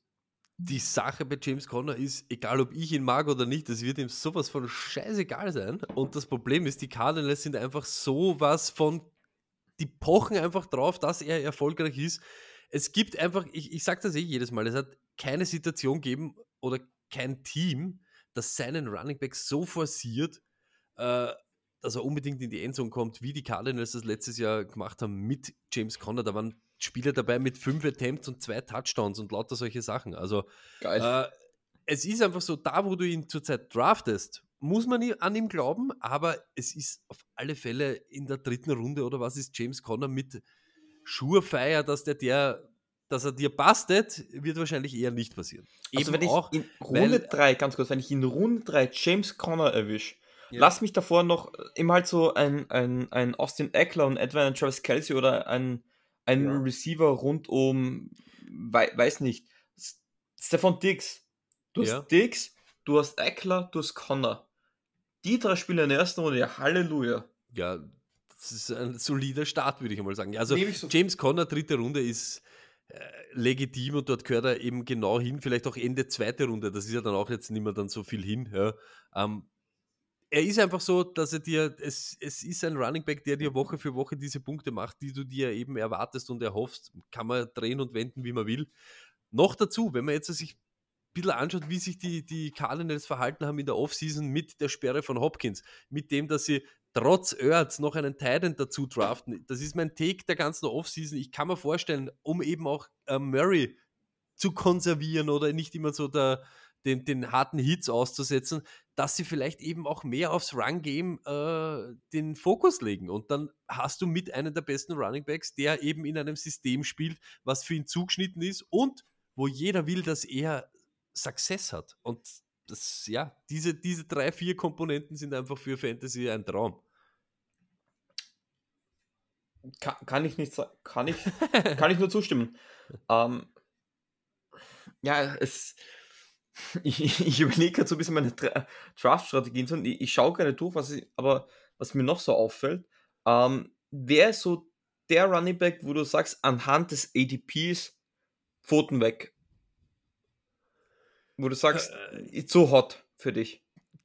Wo ich, wo ich immer ein bisschen die Finger davon lasse, ist eben diese Leute, die von Verletzungen zurückkommen. Ebenso, ich glaube, was das CMC zum Beispiel für mich für den EDP, wo er weggeht, also an zwei etc., dass ich da immer eben eher in die Richtung Henry und Najee Harris gehe, einfach weil ich mhm. ein bisschen ein Schisser bin. Dann natürlich Swift. Swift kann ein League-Winner sein, kann dir aber auch in einer neuen Offense jetzt mit DJ Chark jetzt auch, der was dort herum. Von meiner Pass-Heavy-Offense, wie es so ausschaut, wie es ausschaut. Und er ist natürlich ein Running Back, der auch im Passing Game eine gewaltige Rolle spielt. Nur wie, keine Ahnung, wenn sie mich fragt, im PPA, wo ich immer sage, Finger weg, egal fast zu welchem Preis, aber ist Nick Chubb, weil er ist ausschließlich ja. ein Running Back. Und sie haben mit Hand dort einen der besten Receiving Backs, der ja überhaupt umeinander rennt dort. Plus, hätte er nicht da vor, weiß ich nicht wie viele Jahren, drei, vier Jahren diesen Scheiß baut, glaube ich, würden wir über Hand jedes Mal als First Overall Pick. Der ist ja äh, bei den Chiefs abgegangen wie nichts. Es ist damals. ein komplett irre. Und du, man muss auch das sagen, in den letzten drei Jahren, seit er bei den Browns ist, hat er 40% aller Targets zu Running Backs sind an Karim Hunt gegangen. Und dann nehme ich lieber einen Hunt eben in der sechsten Runde, siebten Runde irgendwo hinten raus, als wie einen Nick Chubb, ja. den ich vielleicht in der zweiten Runde nehmen muss, wo ich schon weiß, dass der im Running Game keine Rolle spielt. Genau. Und ganz ehrlich, bei den Browns ist überhaupt immer Vorsicht, weil es sind die Browns. Wir wissen auch nicht, was das mit diesem Watson-Zirkus, wer dort startet oder nicht. Das ist alles eher kompliziert, deshalb ich lasse die Finger von Nick Chubb. Stimme ich dazu. Im Standard lasse ich, ihn, lasse ich ihn mir vielleicht in Runde 2 noch einreden, aber eigentlich will ich ihn auch dort nicht haben, weil ich weiß, Karim Hunt nimmt ihn einfach zu weg und Brown ja. sowieso Dumpsterfire. Ähm, ein Typ, wo ich noch ein bisschen vorsichtig bin, das hat aber eher persönliche Gründe, weil der hat mich nur enttäuscht und der hat mich zumindest letztes Jahr eines Besseren belehrt, Joe Mixon. Er hat wahrscheinlich letztes Jahr das gebracht, was sich viele erwartet haben. Ja. Vielleicht lag es an, vielleicht dieses Burrow, ich, ich weiß es nicht. Dieses Jahr lasse ich es noch aus. Dieses, dieses Jahr sage ich, nee, noch nicht. Einfach, weil ich weiß, der wird wahrscheinlich ähm, noch spät Runde 1 schon gehen. Ja, er und, ist sicher immer so am Turn dran, ja. Und, und, und da weiß ich, und genau das ist der Turn, wo ich genau so einen Spieler dann nicht haben will. Wenn ich wirklich spät erste Runde draften muss, dann bin ich einer, der dann meistens so auf so einen, einen Kelsey zurückgreift oder und dann noch einen Running Back oder so. Aber es ist einerseits sein ADP zu einem beschissenen Punkt. Wenn er, wenn er mir in Mitte, Spätzeit runterfällt, dann sehr gerne. Aber ich hatte einfach zu viele schlechte Erfahrungen. Es, du bist sicher auch, du, du hast diesen einen Typen, den willst du einfach nicht draften, einfach weil du den Nicht Ja, den Charakter, aber diese ja, ja. du Fantasy-Geschichte, du er hast hatte. irgendwelche Emotionen, verbindest du da damit, was eben nicht passt. Ja, das ist. Weißt du, das so dein das ist Hast du da nicht so einen Typ, der du sagst, den kannst du, den willst du eigentlich nicht draften, weil du hast nie gute Erfahrungen mit dem gemacht? äh, bei mir war es jetzt in letzter Zeit eben dann mit Antonio Gibson so. Bei mir war es eben mit James Conner so. Ich sag's wie es ist. Äh, Ich habe ihn genau da gehabt, wo er bei den Steelers war, wo sie dann nur mit Empty Sets herumgerannt sind. Es gibt genug solche Spieler, die ich, die ich habe, wo ich äh, irgendwie schlechte, ja, schlechte Gefühle zu dem habe. Und ja, ist so. Wird es immer geben. Wird es immer geben. So, da hätte ich gesagt, ähm, um die Running Backs mal so ein bisschen abzuschließen. Ja. Ähm, vielleicht ganz kurz die Rookies noch. Ähm, Kenneth Walker, wir wissen, ähm, ähm, Chris Carson hat jetzt traurigerweise seine Karriere beendet. Dieser Stelle wünschen wir ihm natürlich, dass er zumindest ein normales, ähm, Leben führen kann. ja, mit der Nackenverletzung ist halt ja, immer beschissen. Wahnsinn. Ja, es ist Wahnsinn. Wir wissen, Rashad Penny ist, ist dieser, ist dieser Leadback. Was erwartest du dir von ähm, Kenneth Walker? Was erwartest du dir von einem ähm, Dings, von einem Brees Hall? Was erwartest du dir von einem Spiller? Ähm, Gibt es Rookie Running Backs, wo du sagst, anhand auch des ADPs muss man natürlich immer Ja, schauen. natürlich. Also ich sage ganz ehrlich, dieses äh, Carsten-Rücktritt in all unseren Analysen und in all unseren äh, Überlegungen War er nie am Feld wahrscheinlich. war er nie am Feld dieses Jahr. Man muss ganz ehrlich sagen, und ich glaube auch, es gibt wenige von den Fantasy-Analysten oder Fantasy-Talker oder Fantasy-Gurus und so weiter, die damit gerechnet haben, in irgendwelche von ihren Berechnungen oder in ihren Analysen, dass Chris Carson eine Rolle spielt dieses Jahr. Man muss ganz ehrlich sagen, wie viel und wie schnell Kenneth Walker äh, Action sieht, liegt eher an Homer und an DJ Dallas wie viel die ihm wegnehmen äh, mit den Receiving, äh, an den Receiving Downs. Kriegt er überhaupt Receiving Downs? Dass Penny einmal die Schlüssel in der Hand hat, das glaube ich sieht jeder, der hat jetzt einmal geliefert, was eigentlich schon längst überfällig ist. Aber Und kann er auch sicher liefern, wenn, wenn man es von ihm Das, erwartet? das ist eben das große Fragezeichen und ich glaube es eben nicht. Aber wie es halt immer ist bei Rookies, sie werden sich die ersten Wochen so einen Platz erkämpfen müssen. Bis zur Beiweek wird noch viel zu lernen sein. Und da ist es halt immer schlecht, dass nicht das Problem äh, Chris Carson ist, weil der wäre kein Problem gewesen. Auch mit dieser Nackenverletzung ist es einfach ja, ziemlich schwierig. Sondern eher, was dahinter ihn an Snaps irgendwie wegnimmt. Weil wenn ihr euch das anschaut, ich glaube, 16 und 18 Prozent der Snaps waren die zwei am Feld, also zusammen 34 Prozent aller Snaps, äh, wo Running Backs am Feld stehen. Das ist halt nicht wenig, muss man ganz ehrlich sagen. Deshalb Kenneth Walker finde ich aber trotzdem interessant, weil dies, was, was erwarten wir uns dieses Jahr von den Seahawks, die mit Drew Lock oder Geno Smith in die Saison starten? Äh, ist halt so eine Sache. Brees Hall genauso, muss man halt sagen, was hat Carter gemacht, damit wir ihm nicht vertrauen sollten? Das ist halt die Sache. Und du bist dann noch immer in der Jets Offense, die ja auch nicht jetzt da en masse Punkte kreiert, die mit Zach Wilson jetzt einen Quarterback haben, wo sie sich unbedingt einreden, das ist ihr Franchise Quarterback und der hat jetzt dazu bekommen äh, mit Garrett Wilson äh, ja einen der Top Wide Receiver. Wir wissen noch immer nicht, ob Moore, ob das ein Outlier war oder ob der der Typ der Guy ist, dort zum Forcieren.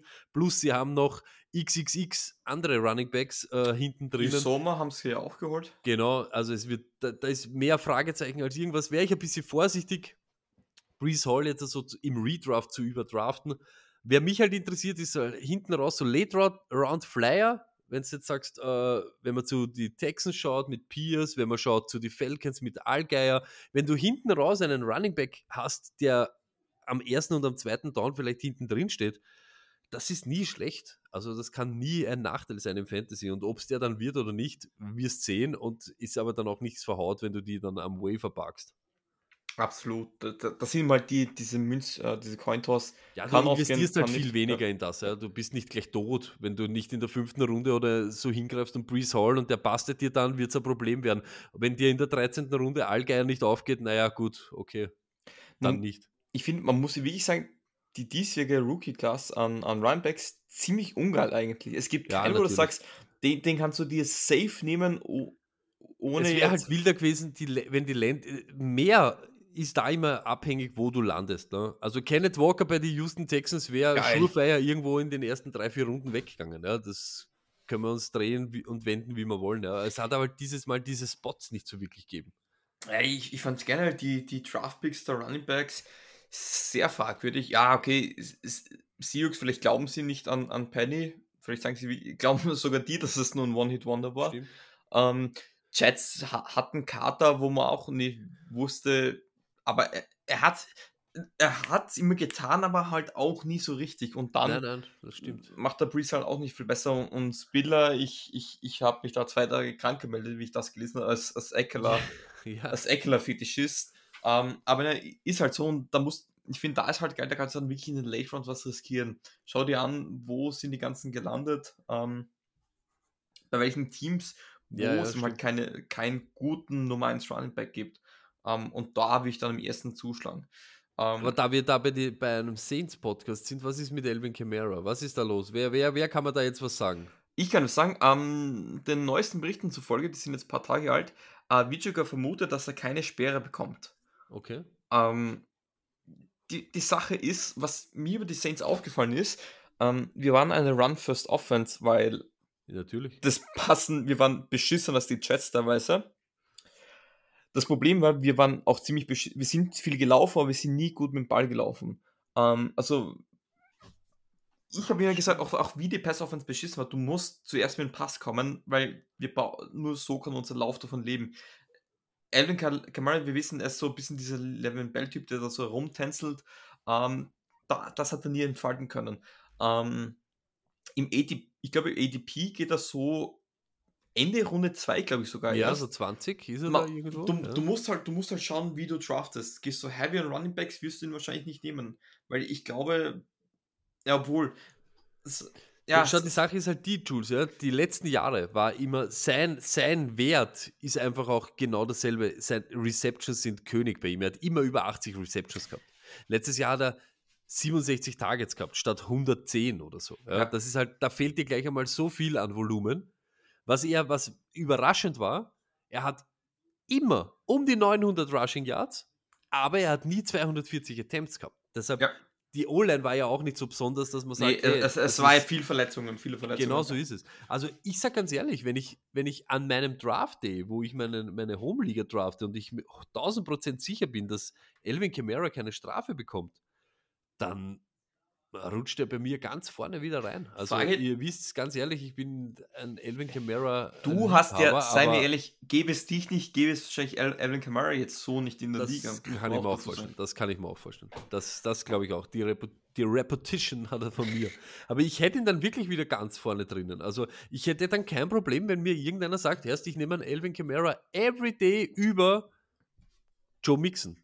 Verstehe ich. Ja, verstehe ich. Ist so. Und äh, Delvin Cook, da wird es dann auch schon knapp. Das ist einfach so, wie es ist. Und dann bist du aber dann schon wieder drinnen. Dann hast Jonathan Taylor, CMC, Austin Eckler, Najee Harris, Henry und dann kannst du aber schon Camara draften. Also ich wüsste nicht, ob ich da viele Wide Receiver vor Elvin Camara draft. Was ich für Elvin Camara sprechen kann, ist, sie versuchen den Ball zu laufen. Und ihre Pass-Offense sollte eigentlich, okay, schlechter geht es eigentlich noch nicht, und mit der Michael Thomas, über den werden wir dann noch reden. Ähm, du hast Chris Olave und auch Charles Landry.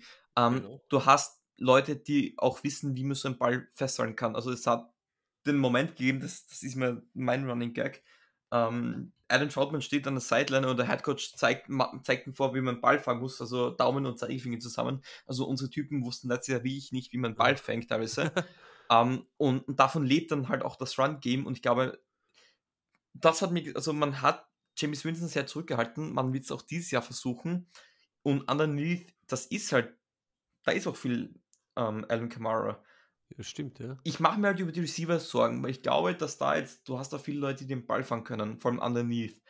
Du hast mal mit Harty, früher noch Harris und, und Olave, die vor allem in, in, in, in der, als Deal Threat agieren.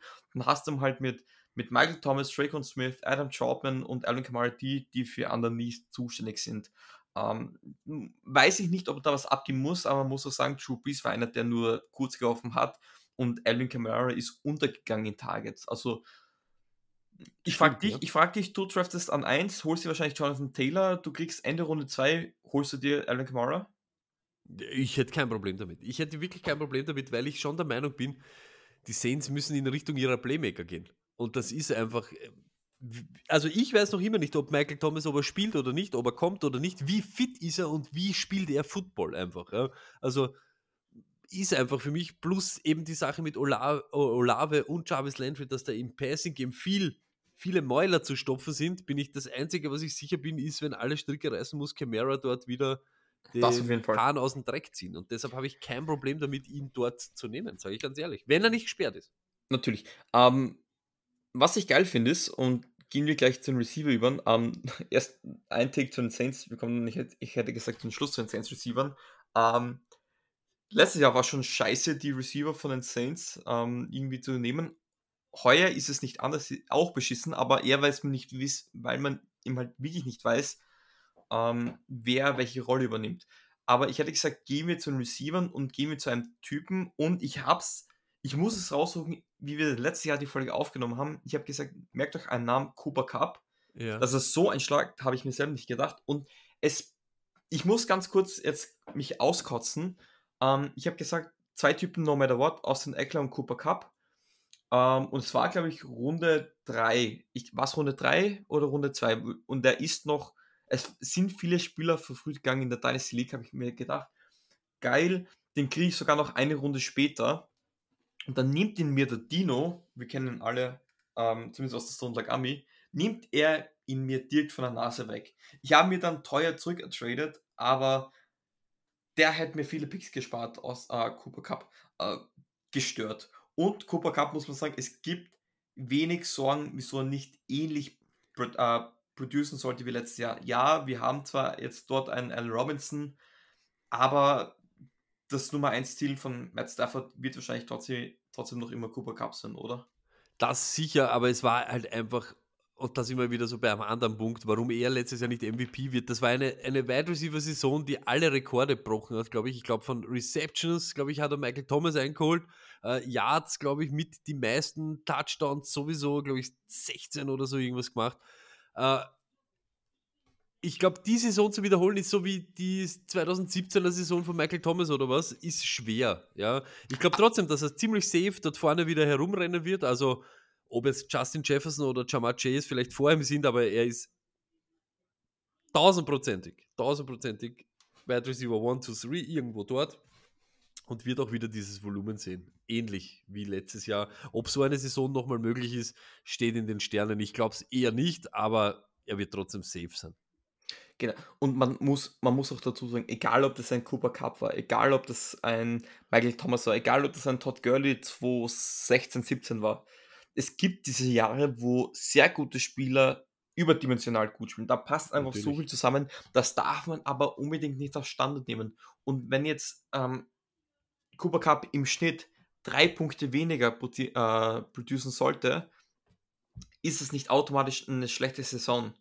Ja, okay. Sondern es war einfach die vorige viel Cooper Cup hat in, in 94% seiner Spiele über 12 Fantasy-Punkte gemacht. Das und in den 94% 88 davon über 20 Fantasy-Points. Das ist, es ist komplett irre. Und 100% über 6 Targets. Also welcher Wide Receiver hat jedes Spiel mindestens sechs Targets oder mehr und es waren eher immer acht, neun als wie sechs. Ja, also das ist und der fängt ja auch fast jede Kugel, weil er war underneath ja. und im PPA genau solche Typen müsste haben. Und deswegen, es, ah, ich, ich, ich muss mich nochmal auskotzen.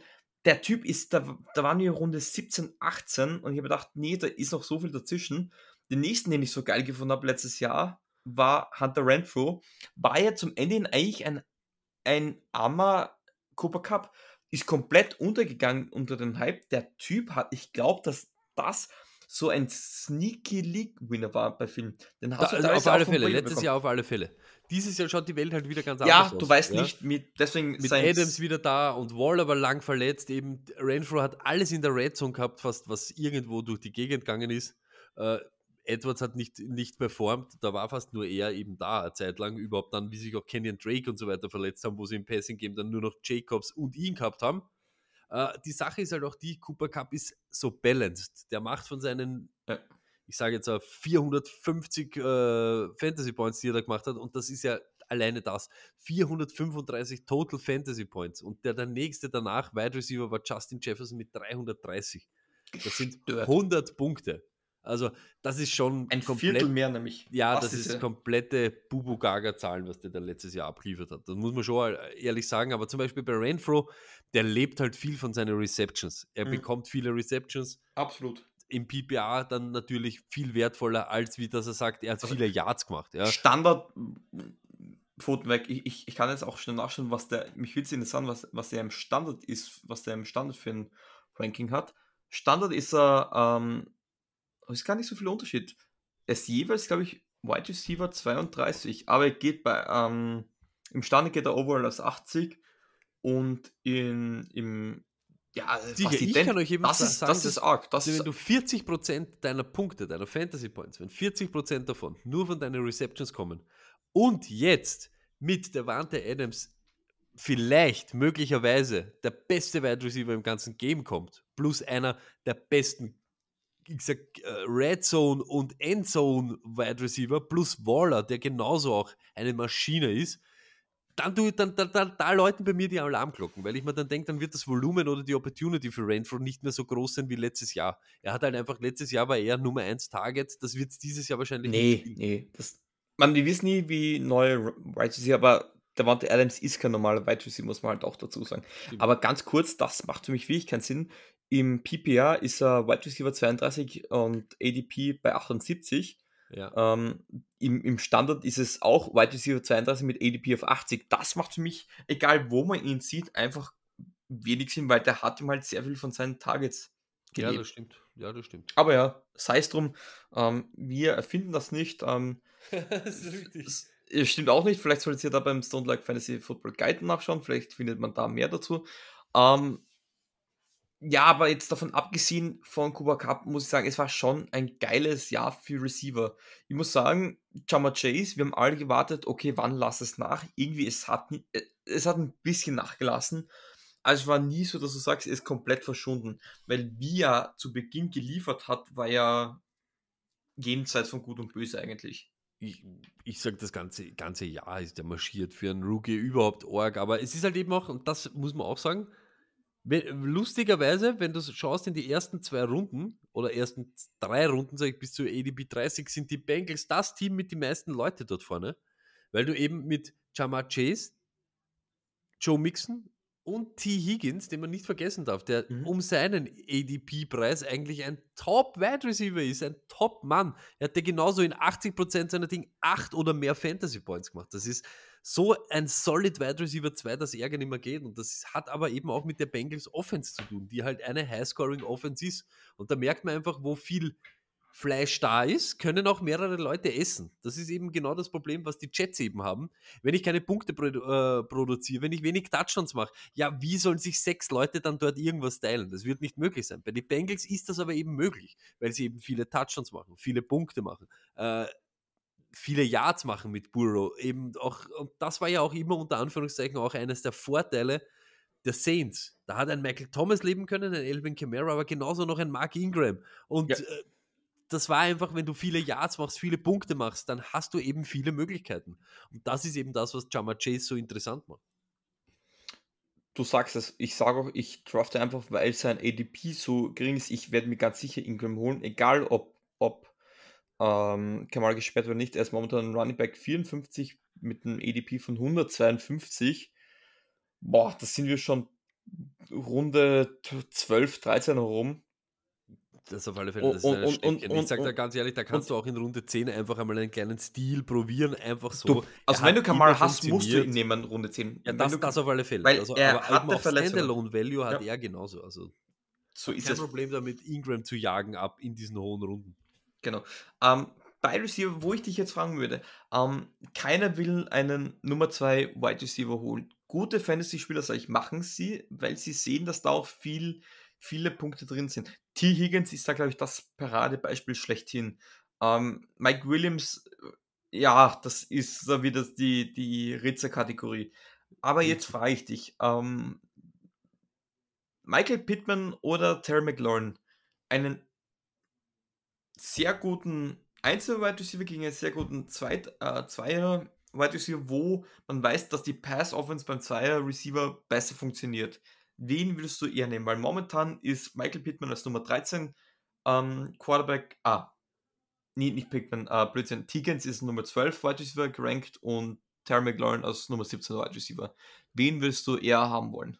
Ich nehme hier einfach deshalb, weil ich den Quarterback auch mehr, äh, mehr zutraue, der Offense einfach mehr zutraue und ich schaue einfach immer auf das.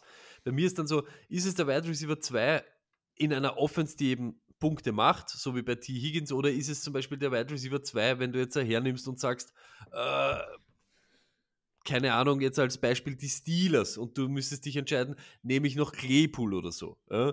Da ist für mich keine, keine Frage, dass ich immer Terry McLaurin nehmen würde, aber bei T. Higgins würde ich wahrscheinlich immer T. Higgins über Terry McLaurin nehmen.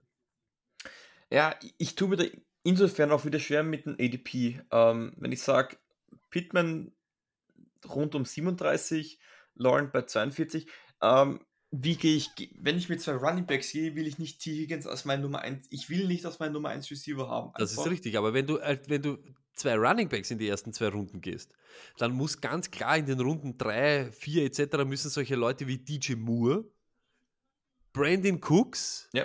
und die musst du dann dort also irgendwie am Zettel haben. Ja?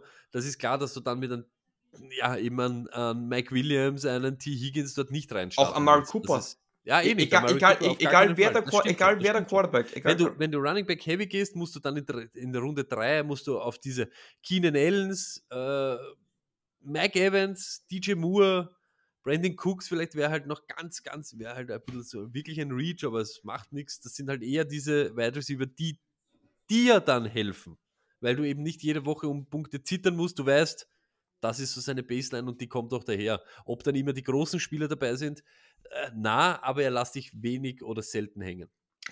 Ich muss wirklich sagen, ich werde dieses Jahr nicht heavy auf Wide Receiver gehen, glaube ich. Es sei denn, es ist wirklich so, ich picke an 6 und vor mir gehen die ersten 5 Wide Receiver, dann muss ich mir, sollten wirklich 5 Running Backs vor mir gehen, ähm, dann muss ich natürlich, mein Cooper Cup kann ich mir nicht vorstellen, dass der an 6 noch da ist, aber da muss ich auch mit einem Justin Jefferson oder so gehen. Aber ich muss sagen, die, die Receiver ab ADP so 42 bis, bis 80 rum finde ich richtig geil. Das sind einfach Typen, wo ich einfach gute Gefühle habe. Hunter Renfro, wenn ich den als Flexler kriegen kann, oder das weiß ich nicht nehme ich den trotzdem, glaube ich, weil ich glaube, er kriegt trotzdem Targets. Ähm, Adam Thielen liebe ich. Auch der typische nur zwei Receiver, aber der wird dir ein Mega-Jahr hinlegen, das verspreche ich euch jetzt schon. Amari Cooper liebe ich, egal wer der Quarterback dort ist, der ist eben halt die unangefochtene Nummer 1, weil es keinen Receiver dort mehr gibt. Kein Schwarz, kein Schieß mich tot, wenn da gibt es einfach nichts.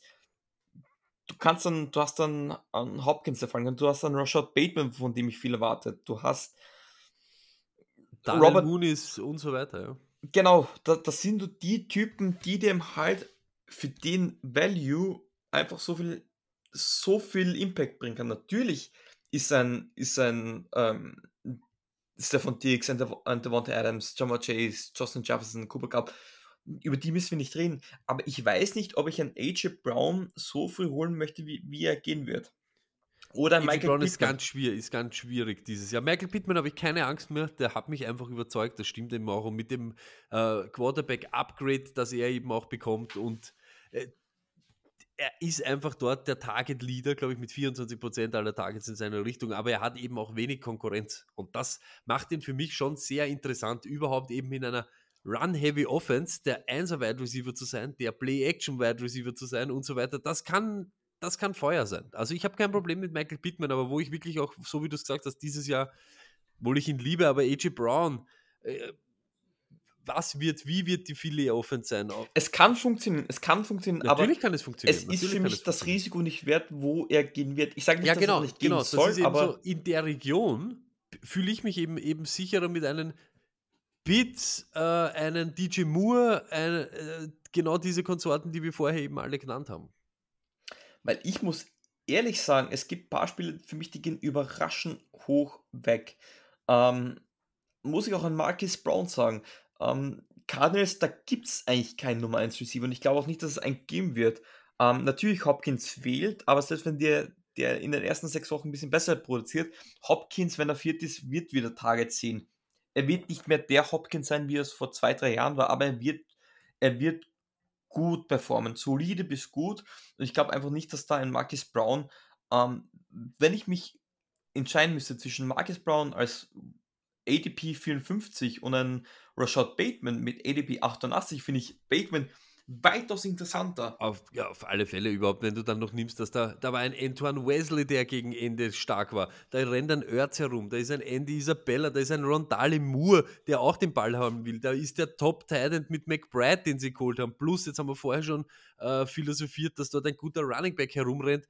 Also das, was nämlich letztes Jahr den Wert auch von Marcus Brown waren halt auch 146 Targets. Das wird es nicht ansatzweise dort spielen. Das wird es nicht, nicht, nicht einmal irgendwie muss man da überlegen, ob der ansatzweise so viele kriegt. Auch wenn wir sagen, er kriegt alle, die Kirk äh, dort lassen hat, was eben nicht der Fall ist, weil wir jetzt eh schon gesagt haben, da drei andere Leute sind.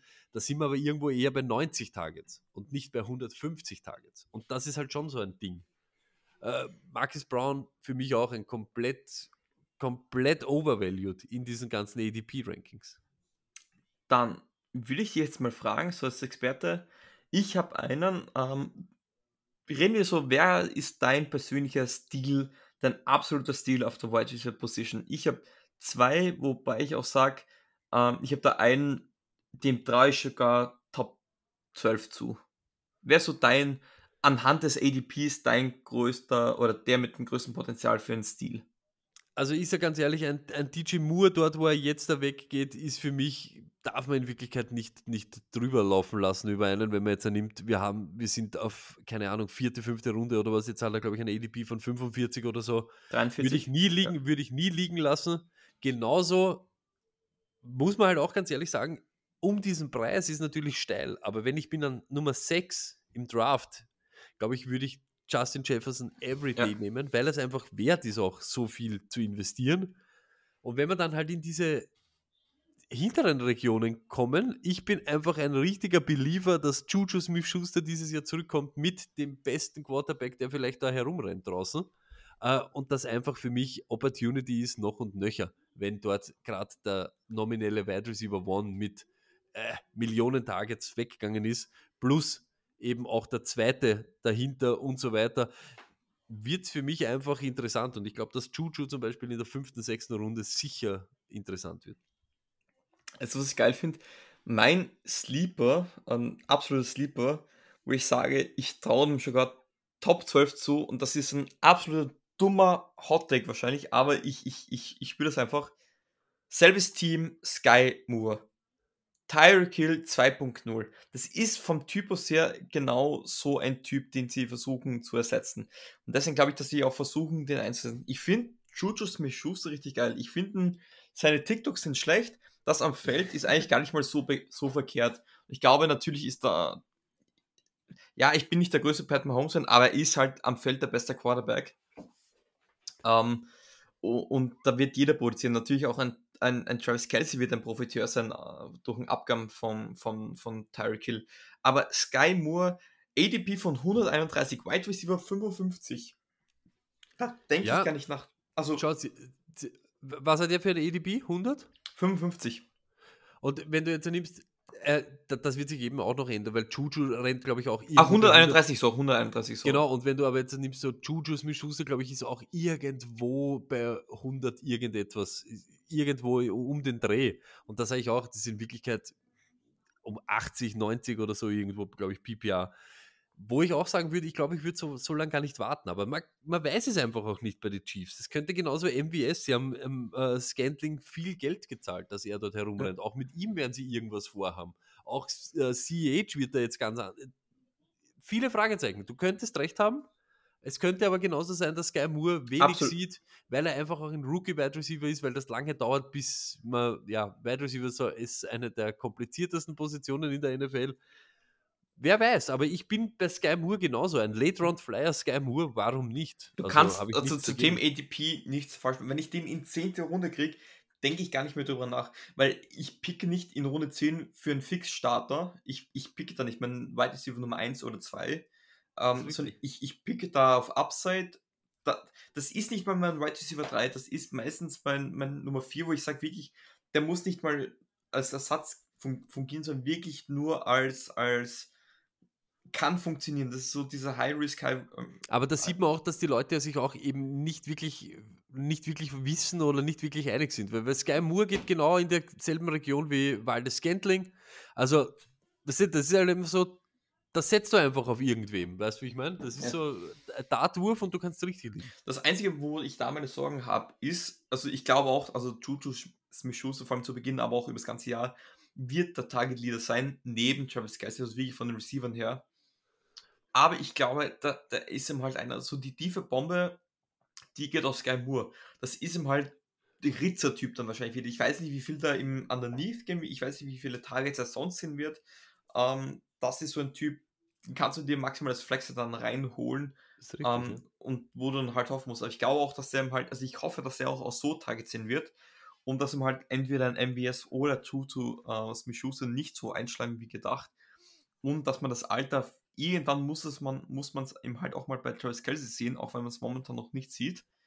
Aber ja, und dann den zweiten, den ich noch habe, gemäß des ADPs, und den würdest du wahrscheinlich Stand heute nicht einmal mit Handschuh und Zange angreifen.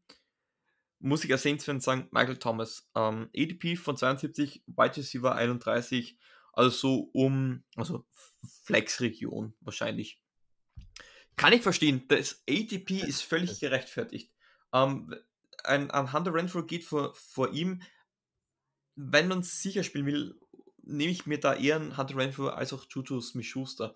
Aber er ist jetzt zu 100% fit. Und was es ihm halt war, er war das ganze letztes Jahr bei 90% und man hat sich entscheiden müssen, oder sagen wir, waren wir bei 85%, soll mit den 85% spielen und nutzt es noch mehr ab, dass es dann vielleicht nur bei 80% ist. Nein, man hat es versucht aushören zu lassen. Man hat bei den OTAs war bei 95% und haust du ihn jetzt schon rein oder wartest du die letzten 5% noch ab?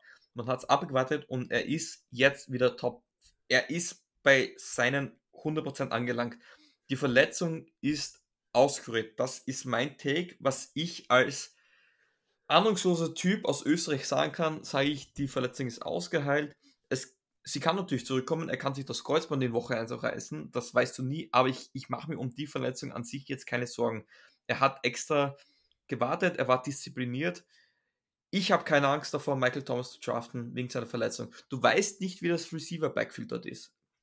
Aber ja, was, die Saints, was, was die Saints brauchen, das haben wir letztes Jahr gesehen, ist ein Typ, der Bälle fangen kann. Michael Thomas kann Bälle fangen. Deswegen gib mir Michael Thomas, ich traue mich, den als Wide Receiver 2 zu draften.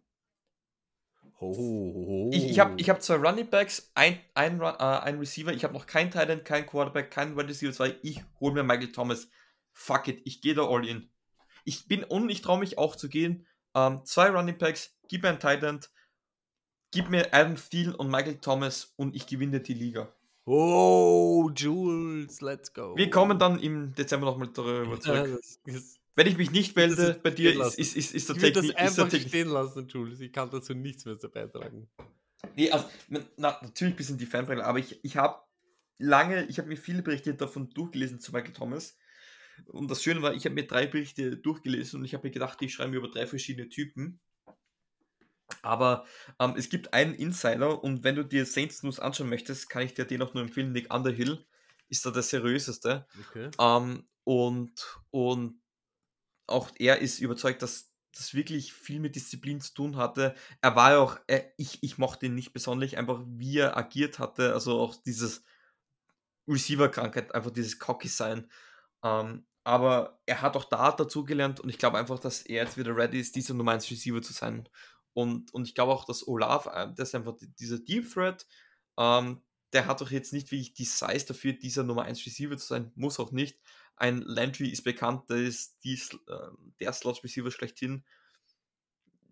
Wer, wer, kann 10, wer kann 10 Tage jedes Spiel fressen? Michael Thomas, fuck it. Das will ich sehen. Das, ich hoffe es natürlich.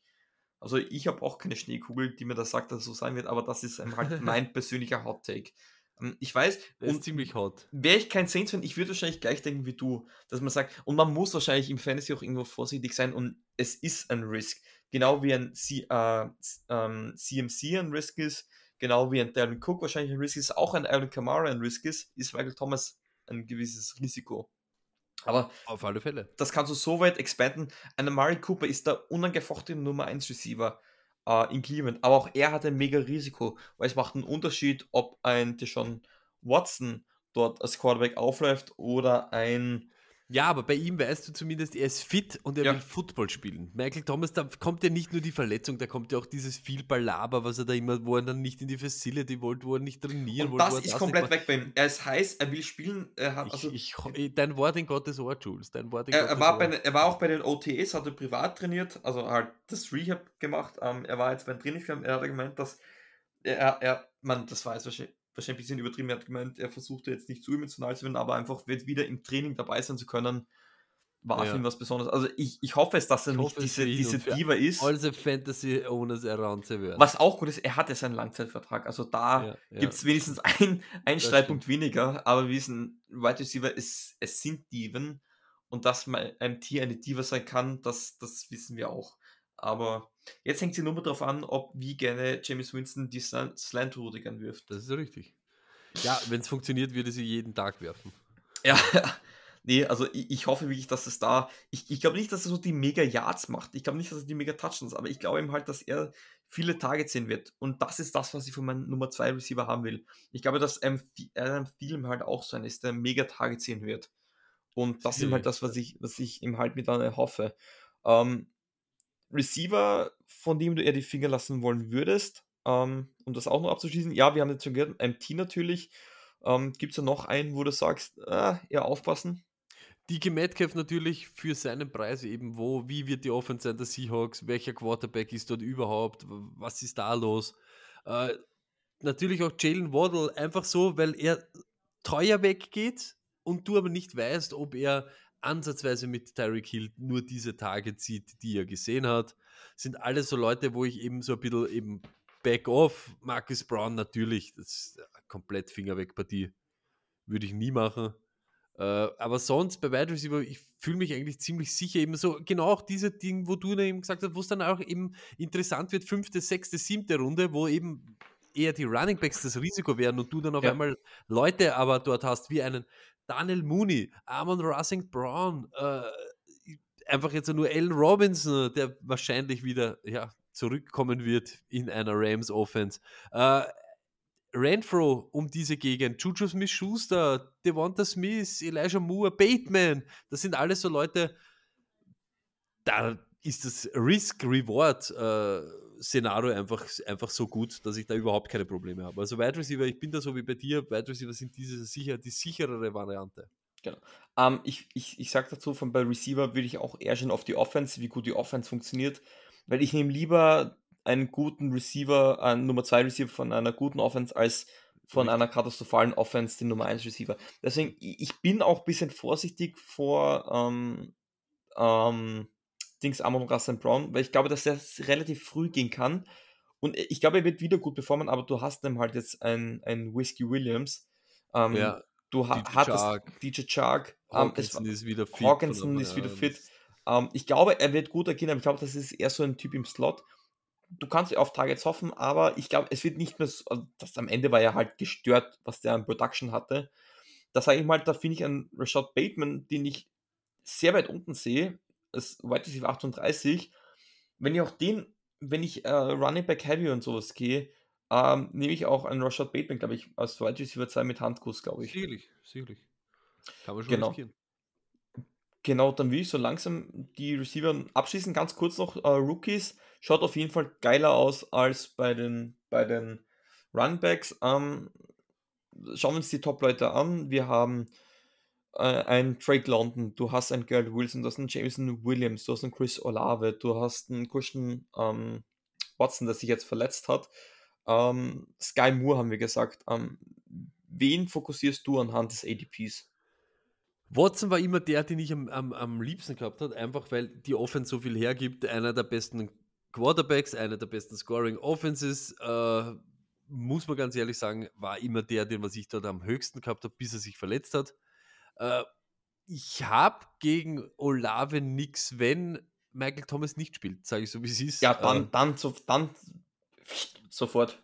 Und sonst bin ich eigentlich immer vorsichtig bei Rookie Wide Receiver. Ich möchte da wirklich, ich, zum Beispiel die Situation damals mit Jefferson, das war uns klar, dass wenn einer kommt in die, in der Wide Receiver 2 vom, von Minnesota und dort Dix ersetzt, dass der Bälle bekommen wird. Das war uns allen klar, aber das hätte genauso, wenn das Higgins gewesen wäre, hätte dort genauso performt. So war es eben eher. Äh, Glaube ich ganz ehrlich, habe ich jetzt ja gar nicht so irgendwem, wo ich sage, den oder den Rookie hätte ich über den anderen. Wenn es eben so reinfällt und ich da renne irgendwie an Drake London, hätte ich kein Problem, ihn zu nehmen. Aber Region würde ich für keinen von diesen Wide Receiver. Mhm. Verstehe ich. Ähm, ganz kurz, was machst du mit OBJ? Ähm, momentan noch ohne Team, wenn er zum Draft noch ohne Vertrag ist. Er hat momentan ein ADB von 2, äh, 221, Wide Receiver 77, also ganz am Ende. Bist du jemand, der, der sagt, Scheiß, äh, Scheiß drauf, der wird ein Team finden? Wird sicher, aber im Redraft hast du nicht, das ist nicht Dynasty, wo du irgendwie gamblen oder warten kannst. Ich habe keine Zeit, dass ich fünf Wochen auf einen Wide Receiver warte, der vielleicht dann in eine schlechte Situation kommt. Also hat er am Draft Day, ich sage ganz ehrlich, habe ich am Draft Day nicht Klarheit, dass Elvin nicht gesperrt wird, dass Michael Thomas nicht sicher zurückkommt, nicht sicher wann zurückkommt, dass ein äh, äh, Odell ein Team hat und so weiter, lasse ich von denen allen die Finger. Okay. Ähm, letzter Pick, wir haben vorher über Chris Carson geredet. Ähm, das war lustig, ich war bei Freunden eingeladen, wir haben wir hatten ein neues Kartenspiel, was wir alle gern spielen und war ich schon ziemlich, ziemlich angeheitert. Geh aufs Klo und schau auf die Nachrichten und sehe halt Chris Carson, retired und Julio Jones, über den ich jetzt so kurz sprechen möchte, hat einen Vertrag. Ich habe es geil gefunden. Ich habe Chris Carson letztes Jahr in der Dynasty weggetradet und ich hatte noch Julio Jones. Ähm, ist da was für die ersten drei Wochen, bis er ein Hamstring aufgibt oder sagst du sowieso Finger weg? Man, er ist weit unten zu finden. 179 also in, im also ADP. in Redraft, ich würde kein einziges Mal. Dann nehme ich wirklich eben so einen Late Round Flyer lieber mit Sky Moore oder im Schieß irgendwie. Jameson Williams geht kurz, geht kurz vor ihm. Ja, ist auch das viel normalere Pick. Also Julio, ganz ehrlich, wir lieben ihn, ja, aber diese Waffle House Geschichte, wo er 24-7 open war, das ist schon lang vorbei. Wir haben gesehen letztes Jahr, wie viele Probleme er in Wirklichkeit gehabt hat bei den Titans. Er hat in den letzten zwei Jahren hat er sieben Spiele gemacht und vier Touchdowns. Er ist jetzt dann in einer Offense mit Chris Godwin, der anscheinend doch Day One fit ist, mit Mike Evans, mit Scotty Miller, mit eben Kyle jetzt Rudolph. Rudolph, mit Fournette, der XXX Millionen Targets auch sieht. Also das Volumen wird gar nicht da sein, dass er richtig durchdreht. Äh, ich glaube, er ist eher negative, ähm, also er ist schlechte Nachrichten für Evans, Godwin, Miller, Rudolph und Fournette und so weiter, weil er natürlich ein paar Tage ziehen wird, aber Julio ist, ist washed, ist over.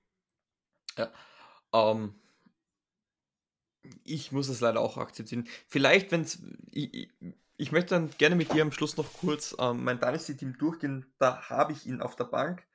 Ähm, vielleicht kann er mir ein, zwei Wochen retten, aber über eine Saison hinweg, glaube ich, wird er dir öfters enttäuschen, als dass er dir wirklich aktiv helfen kann, glaube ich.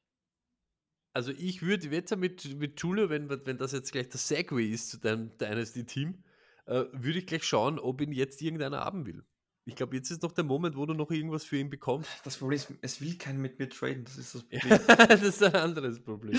nee, ähm, ich hätte gesagt, wir schauen uns jetzt noch ein bisschen die Quarterbacks und Titans an. Also der größte Teil ist mit den Runbacks und Receiver abgeschlossen. Ich glaube, zu Kicker und Defen äh, Defense muss man nicht viel sagen. Ähm, beginnen wir mal mit den Titans. Ähm, okay, Charles Kelsey müssen wir nicht sagen. Ähm, Mark, also Charles Kelsey, Mark Andrews müssen die ersten zwei Titans eigentlich sein ähm, in Redraft liegen. In, in, ich sage, in Dynasty schaut es vielleicht anders aus, im halt vom Alter von Travis Kelsey, aber in, in Redraft, Travis Kelsey und Mark Andrews müssen deine ersten zwei Picks auf Titan sein, oder? Auf alle Fälle. Auf alle Fälle. Und gleich dahinter kommt dann eben Kyle Pitts.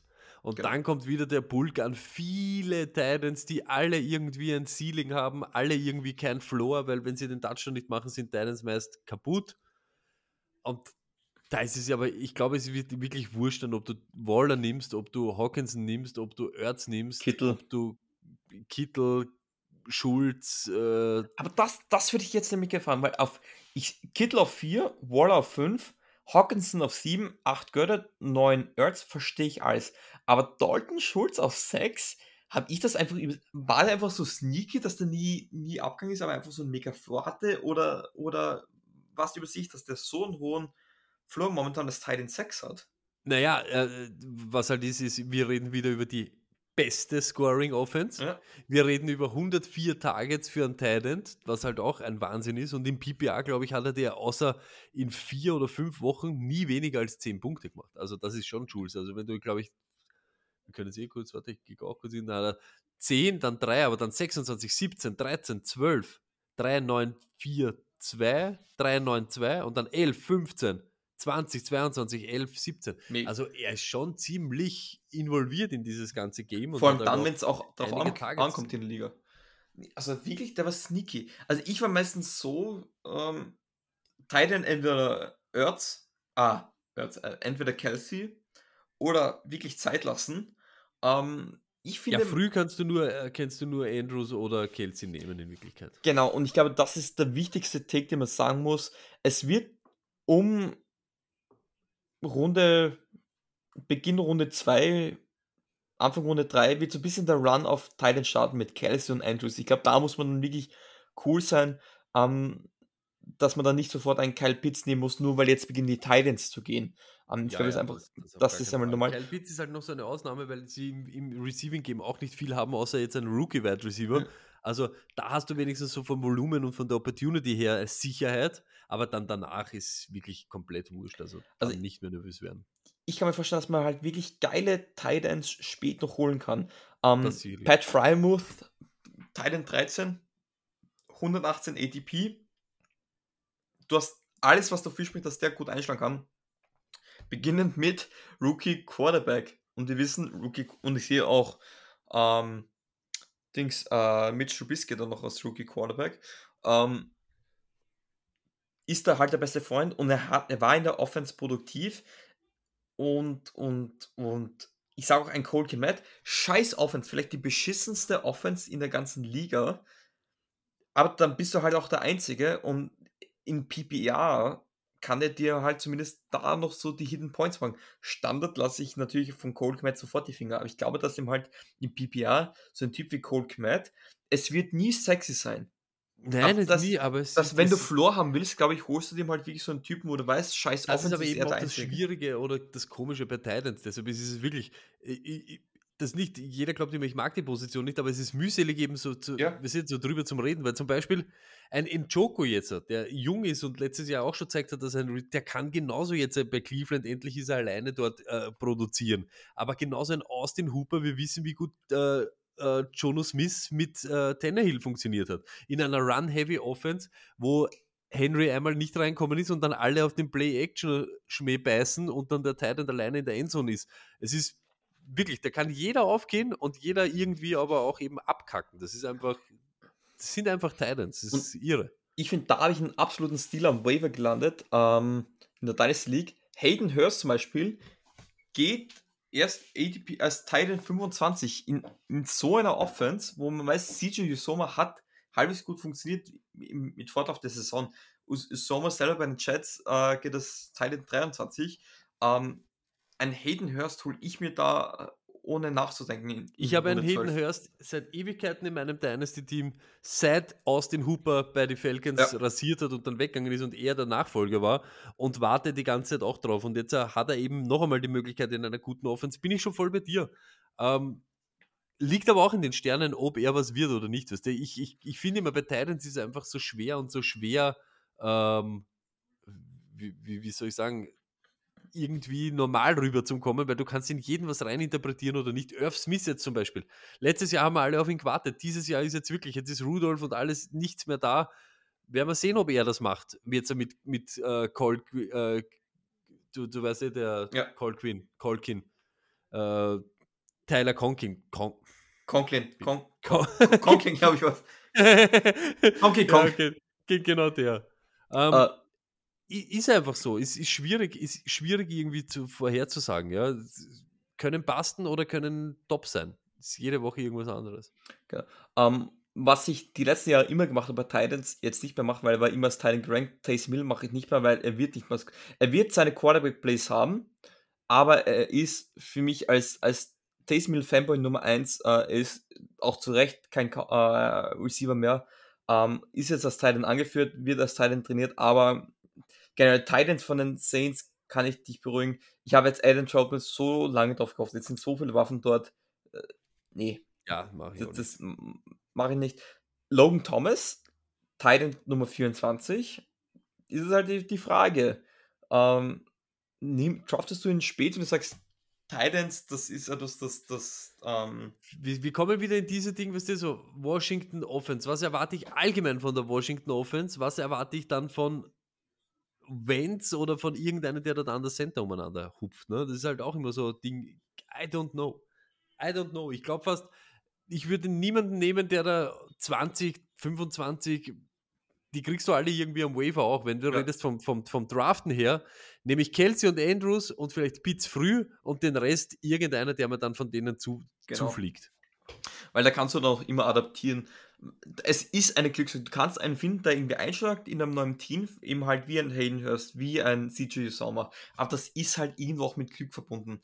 Ähm, Auf alle Fälle. handcuffst du jetzt Titans? Nein, ich, Also, ich, ich, ich nehme Ich wollte so jetzt ich wollte nur Trey McBride nämlich fragen. Nur mit Trey McBride ist so Ja. der einzige Kandidat, wo man nachfragen müsste. Würdest du sowas angehen?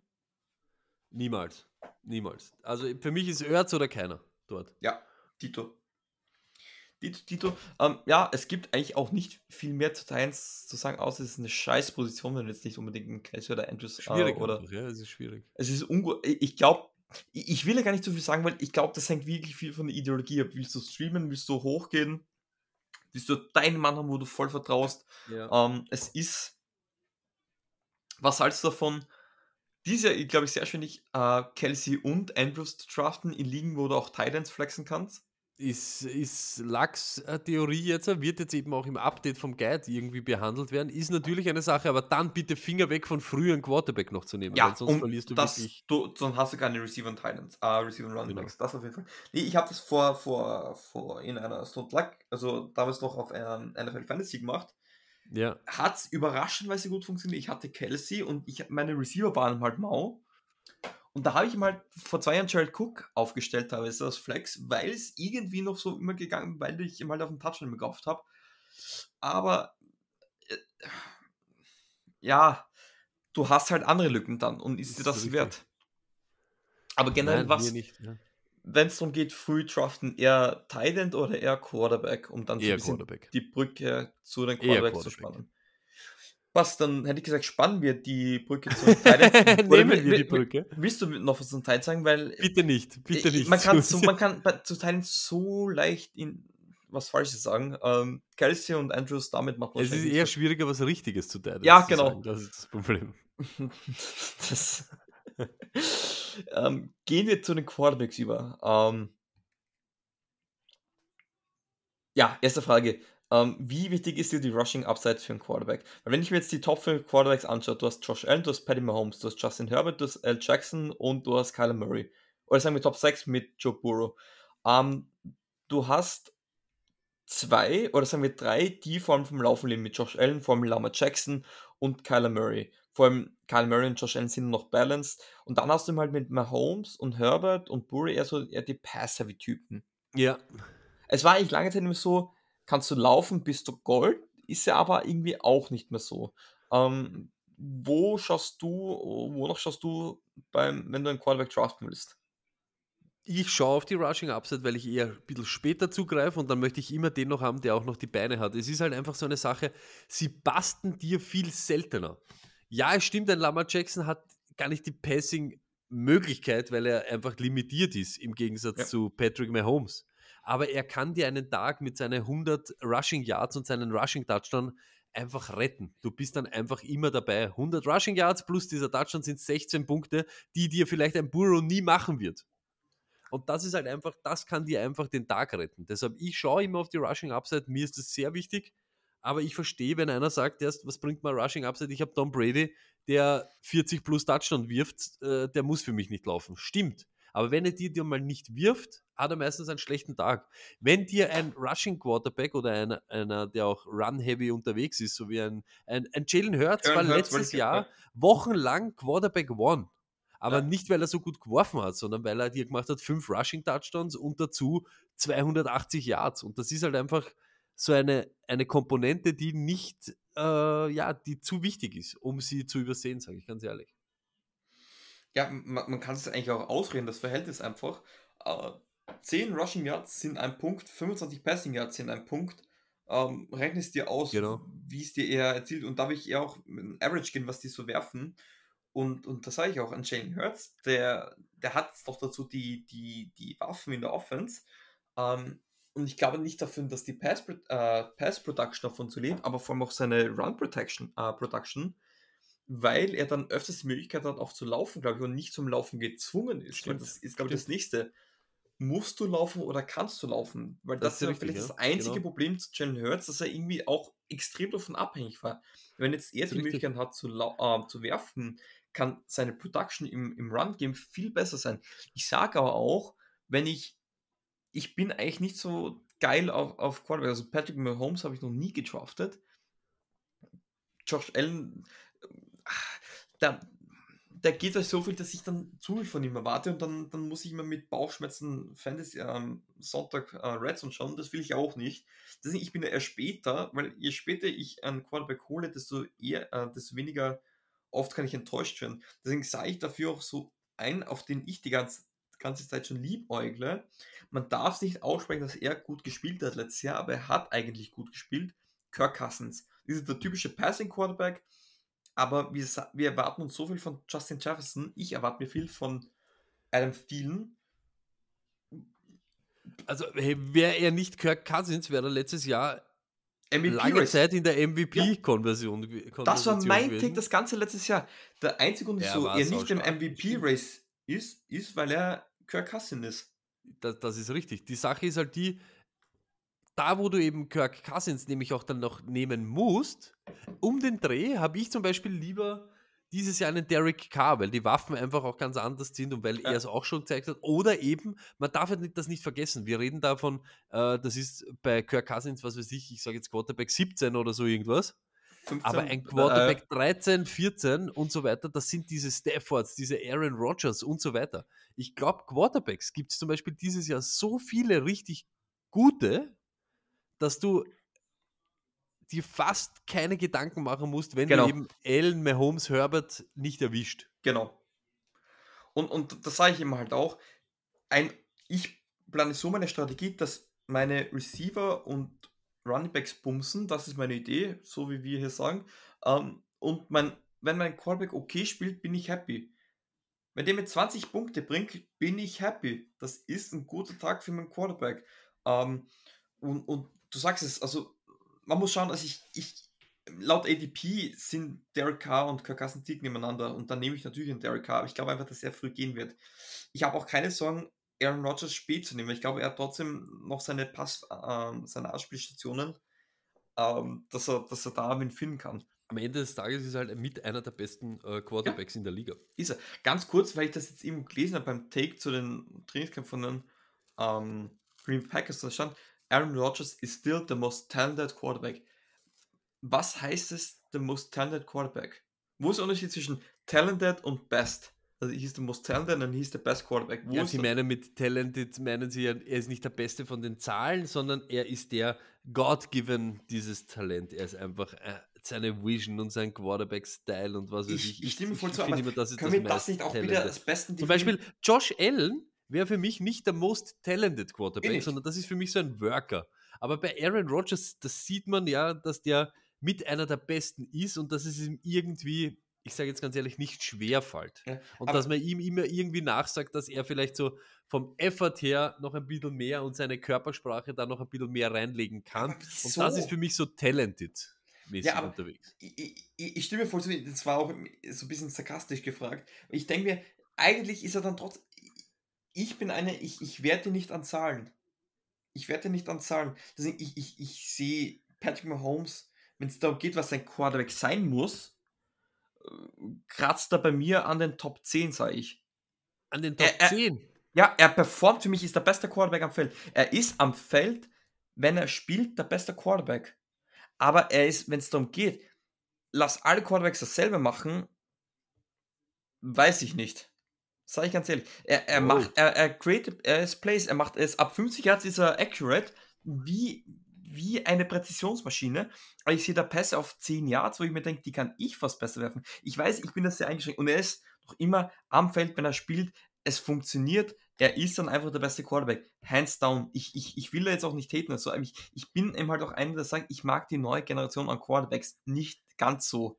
Die meinen, sie müssen Okay. da für 20 Sekunden hinterher rennen, weil ich glaube nicht, dass. Ja, ich habe zudem eben so ein bisschen einen anderen, also für mich, äh, auch hands down, ich sag's ganz ehrlich, ich habe mich da überzeugt, dass für mich ist Patrick Mahomes der beste Quarterback im Pro Football. Das ist meine Meinung einfach so. Das, ich glaube, er ist einfach der Beste. Wenn es jetzt geht von welche Spielertypen ich mag, dann ist das, äh, da werde ich mich nie zurückhalten, dann sind das diese Lamar Jacksons, diese Jalen Hurts, diese äh, Kyler Murray mit Abstrichen, aber er ist halt so ein kleiner Typ, ne? Das ist halt auch so irgendwie komisch. Aber mir werden immer diese Michael Wicks und diese Randall Cunninghams und so mehr taugen als wie alle anderen. Das ist einfach so. Electrifying. Ja, und man, bei mir, ich bin da wahrscheinlich auch ein bisschen subjektiv, weil ich warte bei Patrick Mahomes immer nur, bis es mal nicht funktioniert. Ähm, aber ich bin einfach kein, kein Fan davon, wie er spielt. Und natürlich am Feld, wenn er steht, es, es, was er macht, funktioniert einfach. Und es funktioniert gestört gut einfach. Ich glaube einfach, ich habe einfach, wenn es darum geht, was macht einen guten Quarterback aus, ähm, noch andere Sichtweisen.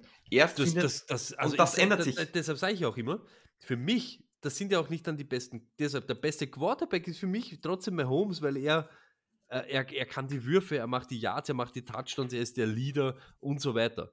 Ähm, Quarterback-mäßig Lamar Jackson und Jalen Hurts komplett schwachsinnig. Also da, da gehört wirklich viel mehr dazu, als was die zwei können. Deshalb sind sie für mich einfach Fantasy-Quarterbacks. Ja. Und das war immer so mein Zugang zu dem Ganzen. Ähm, ja, bei Quarterbacks, also gibt es, glaube ich, also die Top, also ja, ähm, ich glaube, dass dieser kannst du zu jedem Zeitpunkt einen- einen Quarterback draften. Du kannst wirklich früh Josh Allen, die Mahomes, dann hast du die, die Kategorie mit sag ich, so Justin Herbert, Al Jackson, Kyler Murray, dann kommt so Joe Burrow, Doug Prescott, dann Jalen Hurts, vielleicht noch Tom Brady, dann so die Alteingesessenen mit Wilson, Stafford, Rogers, Carr, da hast du ihm halt, ich glaube, du kannst Starting Quarterbacks, also wirklich Top 12 Quarterbacks, wirklich zu jeder Zeit draften. Und ich sage dann, Glaube ich auch. willst du den Nummer 1 Quarterback haben oder willst du den einen Top 12 Quarterback haben? Und ich bin dann eher bei Top 12, weil, und das habt ihr selber schon oft gesagt, der Unterschied zwischen den Nummer 1 und Nummer 12 Quarterback und Nummer 1 und Nummer 12 Running Back oder Nummer 1 und Nummer 12 Wide Receiver ist einfach die, die Schere bei den Receivern und Running Backs geht einfach viel weiter auseinander. Natürlich, du hast mit Mahomes und Allen wahrscheinlich die Ausreißer, aber nee, ich, ich, ich, ich, ich bleibe noch immer Quarterback niemals für Runde 4. Ich, ich, Ja, ja. Ich bin ja, einfach der ja, Typ dafür. Ich, ich, bin, ich, bin, ich bin genau, ich bin da auch in dieser Kerbe, aber ich sage halt jedes Mal, ich kann es niemandem verübeln, wenn er sich Josh Allen in der zweiten Runde spät holt oder in der dritten. Das ist halt so ein, das ist trotzdem ein Wahnsinn, was der dir für einen Positionsvorteil gibt. Das muss man halt dann schon noch sagen, ja. Aber ich bin bei dir, ich mache es genauso, ich schaue, ich warte einfach lange, weil ich mir einrede, dass ich im schlimmsten Fall, und auch wenn das kein guter Quarterback ist, jetzt ein Fantasy-Quarterback, aber wenn du jetzt nimmst, wenn du das letzte Jahr hernimmst und im schlimmsten Fall bleibe ich dann über mit einem, einem Derek Carr, der Quarterback 13, 14 war oder so irgendwas, oder auch sogar ein Mac Jones kann dir sinnvolle Spiele liefern. Das ist einfach nach den Top-Leuten dann noch hinzugreifen, eben so wie wir es vorher gesagt haben, wie bei den Titans, ist halt einfach wahrscheinlich ein bisschen ein Fehler. ja, absolut. Ähm, ganz kurz noch Rookie Quarterbacks. Ja. Gibt es eigentlich wenig, weil Malik Willis wird nicht starten, glaube ich, oder wird nicht viel sehen. Ähm, du kannst ihn dir wahrscheinlich stashen als, als äh, Quarterback 2 und hoffen, dass er irgendwann mal starten wird diese Saison.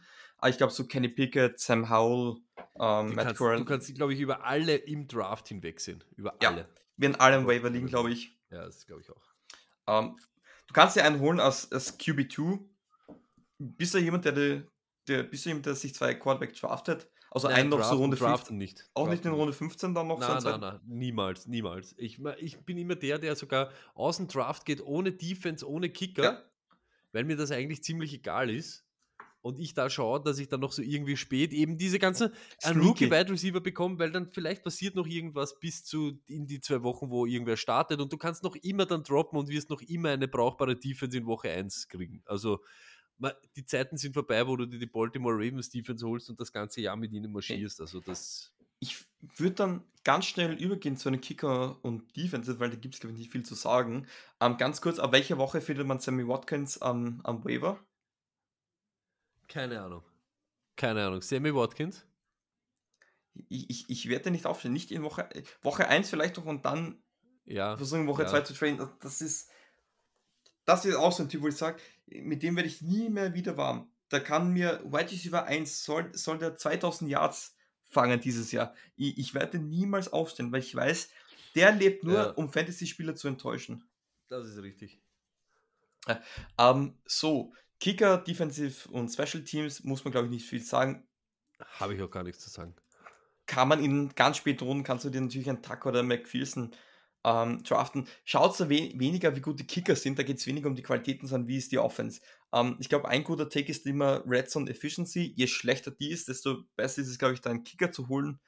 Ähm, Eine Offense, die den Ball bewegt, aber die Touchdowns nicht machen Genau. kann, so wie eben Atlanta war, äh, ist einfach ein Traum. Und muss man auch ganz ehrlich sagen, so wie die Saints auch Ja, waren. Ja, also absolut. das ist halt, da geht es eher in diese Richtung. Dann, ob er viel im Dom kickt, ist auch noch immer interessant, aber eben zuerst Offense, die den Ball bewegt, aber keine Touchdowns macht. Das ist Gold. vor allem daraus muss dann bei den Saints äh, Kicker war verletzt äh, mit Will Lutz. Ähm, man hat gesehen, die anderen Kicker haben alles verschossen, was so ging. Ist jetzt wieder da, ist bei 100%. Auch er hat sich, hätte spielen können, wollte aber zu 100% auskurieren. Ähm, kann man nehmen natürlich Justin Tucker, McPherson, Harrison Butker, die aus den High-Powered Off High Offense gehen natürlich auch. Oder auch ein Ryan Suckup. Aber ansonsten wirklich kann man auch sehr gut streamen. Da können sie auch jede Woche einen anderen aufstellen. Das ist jetzt nicht so ein Gamechanger. Das ist, wenn die, also die Kicker Nummer 1, das sind oft wirklich No-Names dann Woche für Woche, weil da gibt es eben halt einen, der halt fünf Field Goals macht. Das sind dann 15 Punkte. Macht noch drei Touchdowns, sind also 18 Punkte. Stimmt, ja. Und, und, und so schnell kann es gehen. Und das gleiche bei den Defense Special Teams. Ähm, jedes Jahr geht eine Defense früh. Und es war meistens so, das hat begonnen mit der Jacksonville Jaguars Defense. Die hat im nächsten Jahr nie performt. Und nie so. Das war Jacksonville so, das war Patriots so, das waren die Bears so. Bills, Ja. Bucks, Saints, gute Defenses. Aber kriegst du am Waiver auch. Spätestens, wenn die ihre Bye-Week haben, kann man die Defenses ja. mache ich mehr Ausschlag an vom Gegner als wie Ja. auf die Defense selber. Genau, da immer auch schon, weil ich, ich, ich nehme lieber eine durchschnittliche Defense, die gegen die äh, Texans spielen oder gegen die Browns ohne, ohne Watson, als jetzt die. Als, als Schauen wir ich- sich dein Dynasty-Team an, Jules, bevor du uns noch mehr über Ja. Defenses erzählst. Genau, weil ich, wir müssen dann noch mal zum Ende kommen, weil ich muss essen. Ja, ich auch. Und, und, und ich, es wird eh schon, äh, ich habe die Ausnahme. Heut, heute darf ich, die Folge darf länger sein, weil sonst krieg ich krieg trotzdem einen auf den Deckel. Also, Dynasty. Ähm, ich habe einen Titel gewonnen. Ich habe, der erste ist sowieso immer der wichtigste. Ähm, meine Quarterbacks, das sind jetzt nicht berauschend. Ich habe da versucht einfach, okay, wie gesagt, das ist bei mir okay. Ich habe Dak Prescott, ich habe ähm, Kenny Pickett und, und äh, den Carson, wenn es mal nicht so gut läuft. Ähm, und jetzt mein Herzstück, also wir spielen mit drei Flex Positions, also ein Quarterback, zwei Runningbacks, zwei Receiver, ein Tight End, drei Flex und ein Kicker, keine Defense. Meine Runningbacks sind Austin Eckler, Leonard Follett, Aaron Jones, James Conner, ähm, Melvin Gordon und dann noch habe ich Rex, äh, Rex Burkett, Joshua Kelly und Chris Evans. Mit denen bin ich persönlich ziemlich happy, weil die kann ich auch alles sehr gut flexen. Die sind wirklich geil. Ähm, Receiver, wo ich sage, ja, ich habe drei, mit denen bin ich happy, aber da, also ähm, Receiver sehe ich das, wo ich weiter arbeiten muss. Ich habe Cooper Cup, ich habe einen Thielen, den ich sehr liebe, und eben halt einen Michael Thomas, an den ich glaube. Dazu habe ich dann noch einen Marvin Jones, ich habe einen Isaiah McKenzie, ich habe einen Trayvon Smith, einfach weil ich so ein bisschen Fanboy bin, ein, ein, ein Killer Harry, ein Darius Slayton und jetzt ein Julio Jones. Ähm, ja, also das ist das, wo ich über die nächsten Jahre noch arbeiten muss, aber ich mit Cooper Cup, Michael Thomas und, und, und Adam Thielen mache ich mir an sich mal keine Sorgen. ja. Äh, ist übrigens eine 12er PPA League. Ähm, meine Titans sind Mark Andrews, äh, Zach Ertz und Hayden Hurst. Mhm. Und Kicker habe ich dann noch ähm, Will Lutz und Ryan Suckup. Okay. Das ist mein Lineup. Ähm, kann ich Ja, darin ich, ich sag dir, da bist noch, noch einmal im Win-Now-Fenster. Äh, ich würde vielleicht sogar einen der Titans dann wegtraden, wenn Wird man Hurst versucht. funktioniert. Ja. Einfach nur so, dass du dann vielleicht an Depth gewinnst bei den Wide Receivers, weil, weil ein Sealen ist trotzdem eine tickende Zeitbombe. Ist Und das, nach nächstes Jahr, also nach der Saison, würde ich einfach voll auf die Verjüngungskur gehen. das ist, einfach ich habe halt weniger Draft-Picks, also ich, ich habe nächstes Jahr ein Zweit- und, und zwei Drittrunden-Picks. Mhm. Ähm, Ja, aber genau das ist das eben. Wenn jetzt alte Leute bei dir funktionieren, wenn du weißt, du bist schnell aus dem Titelrennen zum Beispiel, ja, dann Ah. muss der Reset ran, natürlich. Ja, aber genau, dann um, umso schneller, umso besser. Ich weiß, es tut immer weh, aber du hast den Titel schon. Das ist im Dynasty ist ein Titel so viel wert einfach. Ja. Wenn du da schon mal Champion bist, dann kannst du eben Und gelassen ich- in ein Rebuild gehen. Ich will jetzt den zweiten haben, weil es sollte dann für mich wer anders gewinnen, aber ich will sehen, wer das als erster schafft, seinen Titel zu verteidigen. Deswegen der Titel ist für mich jetzt noch so wichtig und ich hoffe, dass Immer ganz die, hart, die, im Dynasty die Titel zu verteidigen. brutal, brutal. Aber das ist mein Ziel. Ähm, ich habe die, ich habe die Leute gar nicht gefunden, die mit, mit, mit nach dem Startup gesagt haben, nach dem Startup Drop schon gesagt haben, sie sind jetzt im Rebuild, im Rebuild Mode. ja, das gibt es immer wieder. Ist gehen raus an dieser Stelle. Ähm, nee, also ich, ich hoffe natürlich auf meine Running Backs, weil ich hatte mal letztes Jahr das Glück, dass ich vier Top 10 Running Backs hatte und das mit drei Flex Position ist das mal ein absolutes Gold wert. Ähm, nee, aber wie, wie ging es dir in Dynasty? Ähm, top, wenn ich ehrlich bin, Jules. Ich bin im Halbfinale gescheitert, weil dieser komische Sanders-Kicker da. Ah, ja. Aber eh gegen die Saints, glaube ich. Das war eh gegen die Saints, dieses Spiel im Dom. Ja, Wo genau. sie ihm einmal nicht kicken haben lassen vor der Halbzeit, wo sie einfach nie abkniet sind, wo sie ihn kickten und dann hat er, glaube ich, verkickt. Hey, Chaos, war Chaos. Also ich bin da auch, ich bin da ziemlich in, ja, ich habe so ein, ein, ein, ein Hybrid-Team, aber irgendwie bin ich auch eher im Win-Now-Fenster. Jetzt, ich habe mich dieses Jahr ein bisschen verjüngert, ich habe das dieses Jahr schon, diesen Stecker gezogen. Ich möcht, bin immer der, im Dynasty möchte ich am Peak von meinen Leuten das meiste wieder am Return bekommen. Deshalb ein Rainflow Ich war für mich ein Sell, ein, ein Cooks war für mich ein Sell und so weiter, weil ich jetzt noch, weil ich möchte nicht zuschauen, wie ein Brandon Cooks dieses Jahr zum Beispiel, was ich nicht glaube, aber nicht performt und ich dann für ihn nichts mehr bekomme. Das ist einfach, ja. Also ich muss sagen, ich glaube, außer Michael Thomas wurde und Quarterback lassen wir jetzt aus, auch und so, wurde, glaube ich, alles natürlich, ich glaube, ich glaube, Thiel, glaube ich, nee, Thiel habe ich mir geholt von Trade, James Conner, Aaron Jones, Mark Andrews, äh, Cooper Cup, Leonard Fournette und Austin Eckler habe ich mir Ja. alle ertradet. Äh, Melvin Gordon habe ich mir auch ertradet gehabt. Also mein Team hat, ich hatte mal Josh Jacobs hatte ich, äh, äh, AJ Brown hatte ich, ich, ich, ich weiß gar nicht, Travis Kelsey hatte ich mal, den habe ich dann getradet. Ich hatte mal Pat Firemouth. Also, wie gesagt, SLS 7, für die, die es wissen, Ich, Ähm, ich da kann mir vorstellen, dass den Hörern jetzt gerade urtaugt, wie Jules über ihr- sein Fantasy-Team erzählt. ich, ich, ich, seit Monaten habe ich schon gesagt, da habe ich immer so mit meinen Jungs geredet, ähm, Bene, der, der, der organisiert da so die Folgen, habe ich gesagt, ich weiß, 45 bis Stunde, normal sind die Folge, das ist meine Ausnahme pro Jahr. Also deswegen, auch, auch an Bene, danke für das schöne Geburtstagsgeschenk, dass ich mir das erlauben habe können. Und ja, jetzt nach Und jetzt schon Beileid an alle, die sich das zwei Stunden, über zwei Stunden jetzt schon anhören. Ja, dann, aber die letzte Fantasy-Folge, sie ist eingeschlagen wie eine Bombe, die Leute haben es gefeiert. Also, das, das, wird eher, das wird eher so ein, ein schleichender Prozess. Das war eher so ein Giftgasangriff, den wir da gemacht haben. Einen, un, einen unerwarteten. ja, wir sind im Moment in Division Previews. also guten Morgen an alle, die jetzt noch immer da sind und jetzt schon wegdöst sind. Ihr seid noch immer beim Who That Germany Talk. Ich, ich könnte noch weitere fünf Stunden.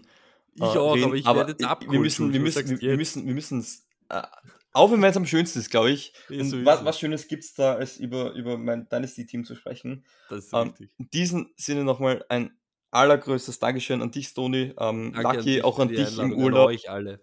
Ähm, ich hoffe spätestens nächstes Jahr wieder. Ähm, Freue mich schon, wenn ich dich, wenn ich euch dann auch im Fernsehen wieder sehen kann.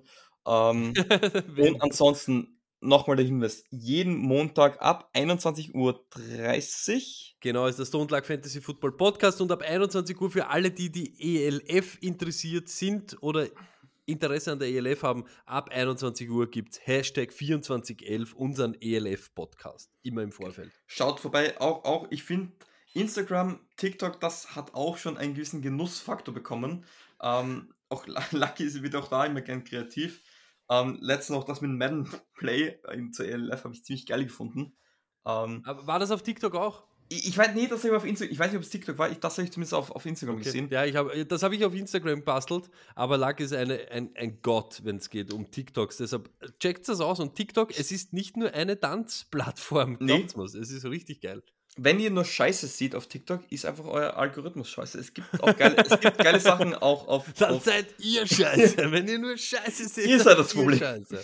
Ja. Dann ändert euch. Und wenn Hey. auch, dann machen wir es wenn so. ihr nicht 12.000 Dollar gewinnen, oh, Genau, Mann, ich wollte Tag, dann klickt einfach weiter. Genau, und wenn auch du im Fantasy Football gewinnen willst, dann klick jetzt diesen Link hier. Ähm, ich hätte gesagt, in diesem Sinne, ich muss dann auch die Folge mal beenden. Ich sage nochmal großes Yes. Dankeschön. Äh, Jules, danke Stoney, dir. ich wünsche dir schon mal einen guten Appetit. Ähm, Danke dir. Und dann beende ich die Folge standesgemäß mit den wunderschönen Worten Who Dat?